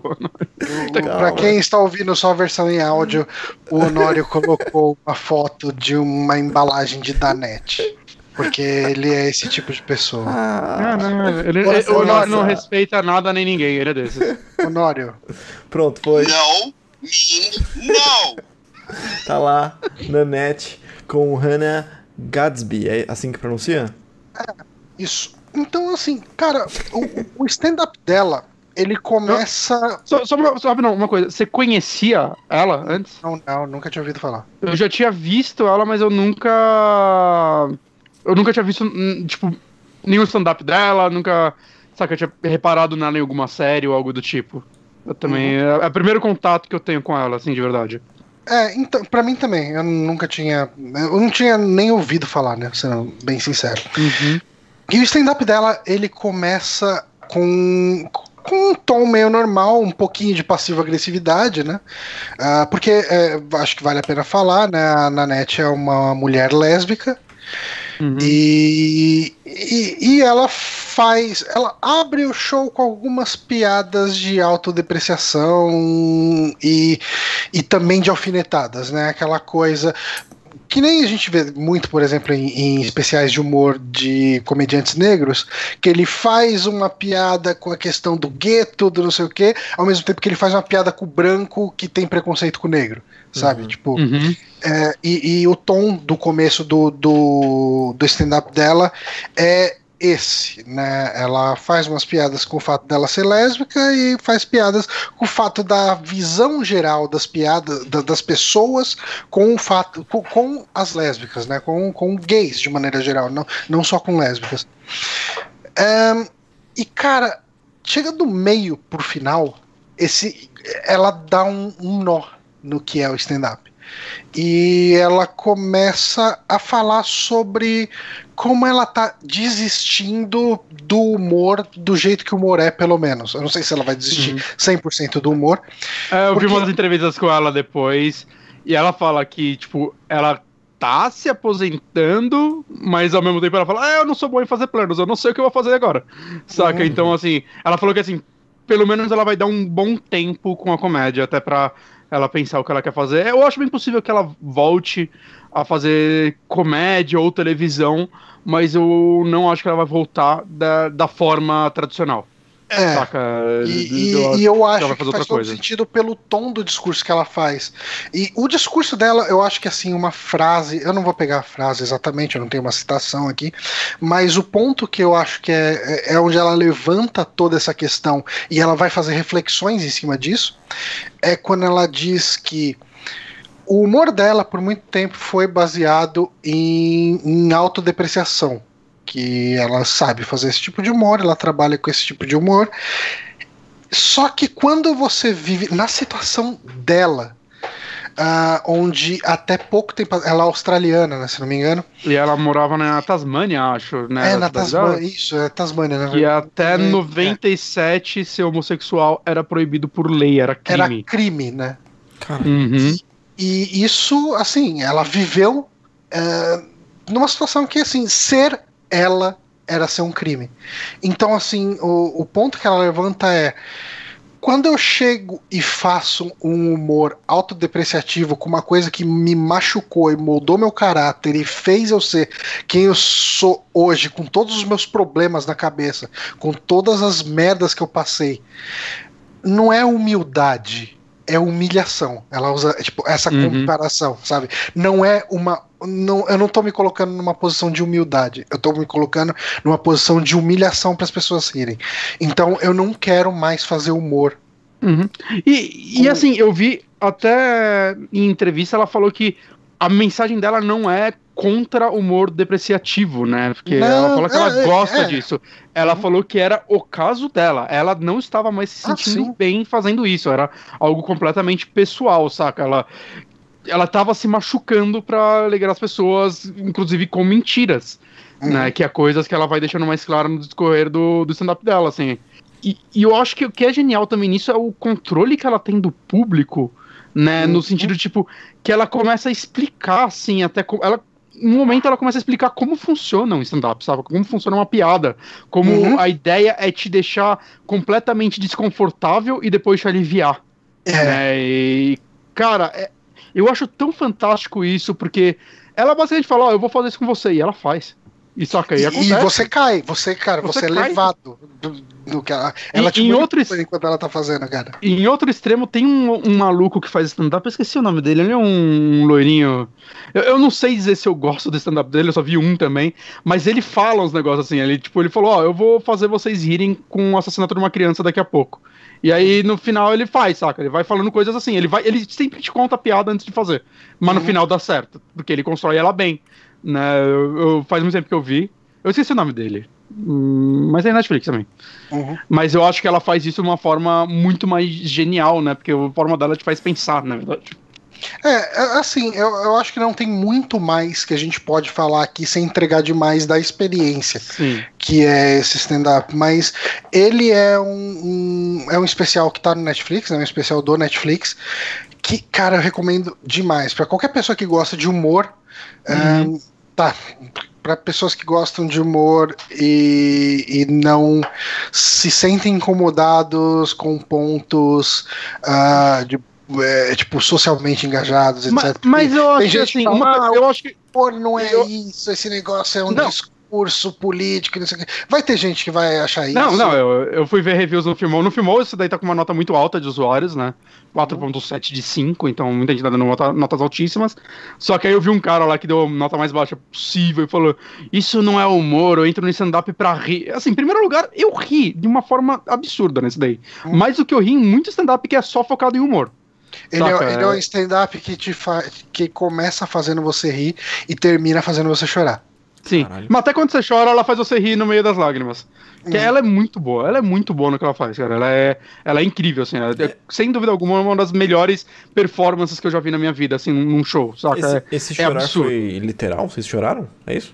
Eu, Eu eu não chorei. O Bonatti chorou, eu não chorei, mas naquele negócio de ficar engolindo o choro, sabe? Caralho. Tipo, Uhum. assistindo e, e segurando. Sabe? Porque a história dela, cara, quando ela abre o coração pra falar as coisas que ela passou por ser uma lésbica num país onde é proibido ser lésbica, vamos colocar assim. Uhum. Não, o pior é que ela fala que, assim, na verdade, ser lésbico não era nem proibido, era ser gay, né? Que ela falou, ah, as lésbicas eles É. fingiam que não viam, É. né? Mas não tinha nenhum respeito ou algo do tipo. Uhum. Entendi. mas, cara, é, é, é pesado, mas eu lembro, eu acabei de ver, eu mandei mensagem pro Johnny, Johnny, assiste essa porra. Só Uhum. assiste. Saca? É, é fantástico, gente. É, novamente, é um dos melhores shows que eu já vi na minha vida. E, e assim, você falou a, a respeito de possivelmente ela não vai fazer alguma coisa nesse sentido de stand-up por muito tempo, por um bom tempo. E sendo bem sincero, eu saí desse show com pou- muito pouca vontade de ver mais coisas dela. Ah, eu saí, tipo, eu vi que tem uma série com ela que chama Please Love Me, tá no Netflix. Ela entra, na verdade, na segunda temporada, mas falam muito bem dessa série. Acho que são Não, não, não, não, mas eu falo na questão de stand-up. Ah, de stand-up eu, eu também não saí com vontade de ver mais. Porque muito do show dela nesse, ela falando até piadas do começo da carreira dela, né? Reconstruídas, provavelmente, é, pra, até pra adaptar pra esse show, mas desconstruindo elas depois, né? Então acho que assistir agora talvez as mesmas piadas ou piadas parecidas vai- nu- nunca mais vai soar igual, Uhum. né? Nunca vai soar da forma que elas deveriam. Porque é quase com um arrependimento dela de ter feito isso, então é tipo estranho, né? É, é, é- é bem isso mesmo. Ele é um. é- é- rola um desconforto quando você. E, e, assim, eu acho que ela fez um discurso tão emocionante, tão verdadeiro, tão cheio de verdade ali, Uhum. que. Assim, é que nem quando. Tipo. O, o Louis C.K., vamos colocar assim. Eu peguei pra ver os stand-ups dele. É um exemplo muito diferente, mas eu vai dizer o porquê que eu não tenho vontade de ver uma outra coisa dela, sabe? Uhum. O Louis C.K., se você pegar dois stand-ups dele, ele vai contar piadas diferentes. Mas ele tem um estilo e ele tem um andamento, ele tem uma temática, e eu já vi isso. Uhum. E quando eu assisti o segundo stand-up meu do, do, do Louis C.K., eu falei, "Hum, ok, tipo, não é surpreendente, sabe? Não é. Não é Hum, diferente do não que eu já vi. Eu tive uma época que eu via tudo dele que eu podia botar a mão, assim, saca? É. Ah, então, mas eu tinha muita. Eu, eu quando assisti o segundo show de stand-up do Louis C.K., eu achei muito parecido com o primeiro. Era o mesmo tipo de piada. Eram piadas, é, sei lá, cara, é do 1 e do 2, sabe? Tipo, Ah, não sei, eu, eu já vi shows deles que são bem diferentes entre si. Tem alguns que provavelmente ele repete coisa, mas eu já vi ele abordando bastante temas, assim, sobre Uhum. a vida dele e tudo mais. É, eu não sei, eu, eu já não tenho tanta essa opinião. Eu já sinto E- isso um pouco mais acho- sobre a Amy Schumer. A Amy Schumer, sim, a Amy Schumer também é o mesmo tipo de humor. Eu acho que ela É. tem sempre o mesmo humor. No, nos stand-up, eu gostava muito do Inside Amy Schumer, lá aquela série era muito boa. Hum. É, mas é isso, cara. Tipo, na net é, é um stand-up bem diferente. é- ele é bem tocante em muitos aspectos. Tipo, ele vai. é, lógico, depende de cada um, né, que for ver, Uhum. mas ele tem Mas eu acho que potencial até uma- pra mexer. Eu acho que até uma pessoa que não concorda tanto com o ponto de vista dela, assim, se a pessoa for uma- um pouquinho mais cabeça aberta, vai conseguir tirar proveito desse stand-up, saca? É, é- Ah, pode ser uma boa sei, aula cara, pra alguém. Eu conheço muita gente fechada demais, cara. não, Tipo, não, tem gente Cara, que quando, não quando a gente chegou, cara, quando a gente chegou aqui e foi falar no meio do podcast sobre aquela questão de gay, de tipo ah, transexual e não sei o que, já teve gente que fala, ah, não sei o que, porra, o programa Não, começou aí- só depois das, dos 20 minutos, sabe? Tipo, tem gente que não tá afim desse Não, tipo não, sim, sim, por isso que eu tô falando, pessoas com a cabeça um pouco mais aberta, não é pra, não é pra todo mundo, nada é pra é todo mundo, né? É, então não, Não, é, é tem gente que, Tem- tipo, foda-se. tem gente que né? não vai gostar. Tem gente que não vai gostar. Exato. E, assim, se você não se importa e não gosta desse tipo de temática, nem vai atrás. Você vai se aborrecer, você vai, você vai querer levantar uns nem todo homem, nem todo homem é Ah. estuprador. enfim, cara, se você tiver uma cabeça mais aberta, recomendo, assista. É, é, um, é uma experiência, cara. É. Exato. Muito bom. E é isso, gente. Esse foi o programa de hoje. Quase duas horas aqui, muitas indicações. Sim, hoje foi. Bastante. Queria agradecer aí ao Bonatti e ao Honório. Eu...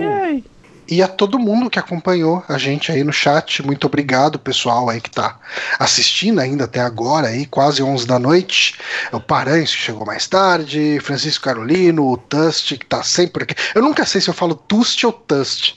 Que é, o Fábio tá sempre com a gente aqui, Kaique falo Alves, Tust. Vitor Hugo, ah, o Mike Lombardo tá sempre por aqui também no chat. Cara, Hélio Ferrer, puta. Cara, muito obrigado a todo mundo que tá aqui, sempre prestigiando nosso chat, sempre baixando. É, Um forte abraço para todos vocês. Então a gente fica por aqui até a semana que vem. Lembrando que nas terças-feiras estamos lá jogando Resident Evil 5, eu e Bonatti. Existe uma chance de terminarmos esse final de semana, mas é, essa terça, mas o mais provável é que seja só na Uhum. outra semana, né? Ontem eu lembrei do maluco dando mergulho, eu comecei a rir sozinho, eu não conseguia parar. Ah, nossa. É, durante a live. Ah, o Bronco também tava aqui no chat, eu não mencionei ele. O Bronco e a Bela estão sempre aqui no chat, eu não falei deles. Sim. É, eu sou muito cuzão, cara. Gente, obrigado a todo mundo. A gente vai ficar por aqui. Até semana que vem. Abraço, falou, tchau. Falou. Meu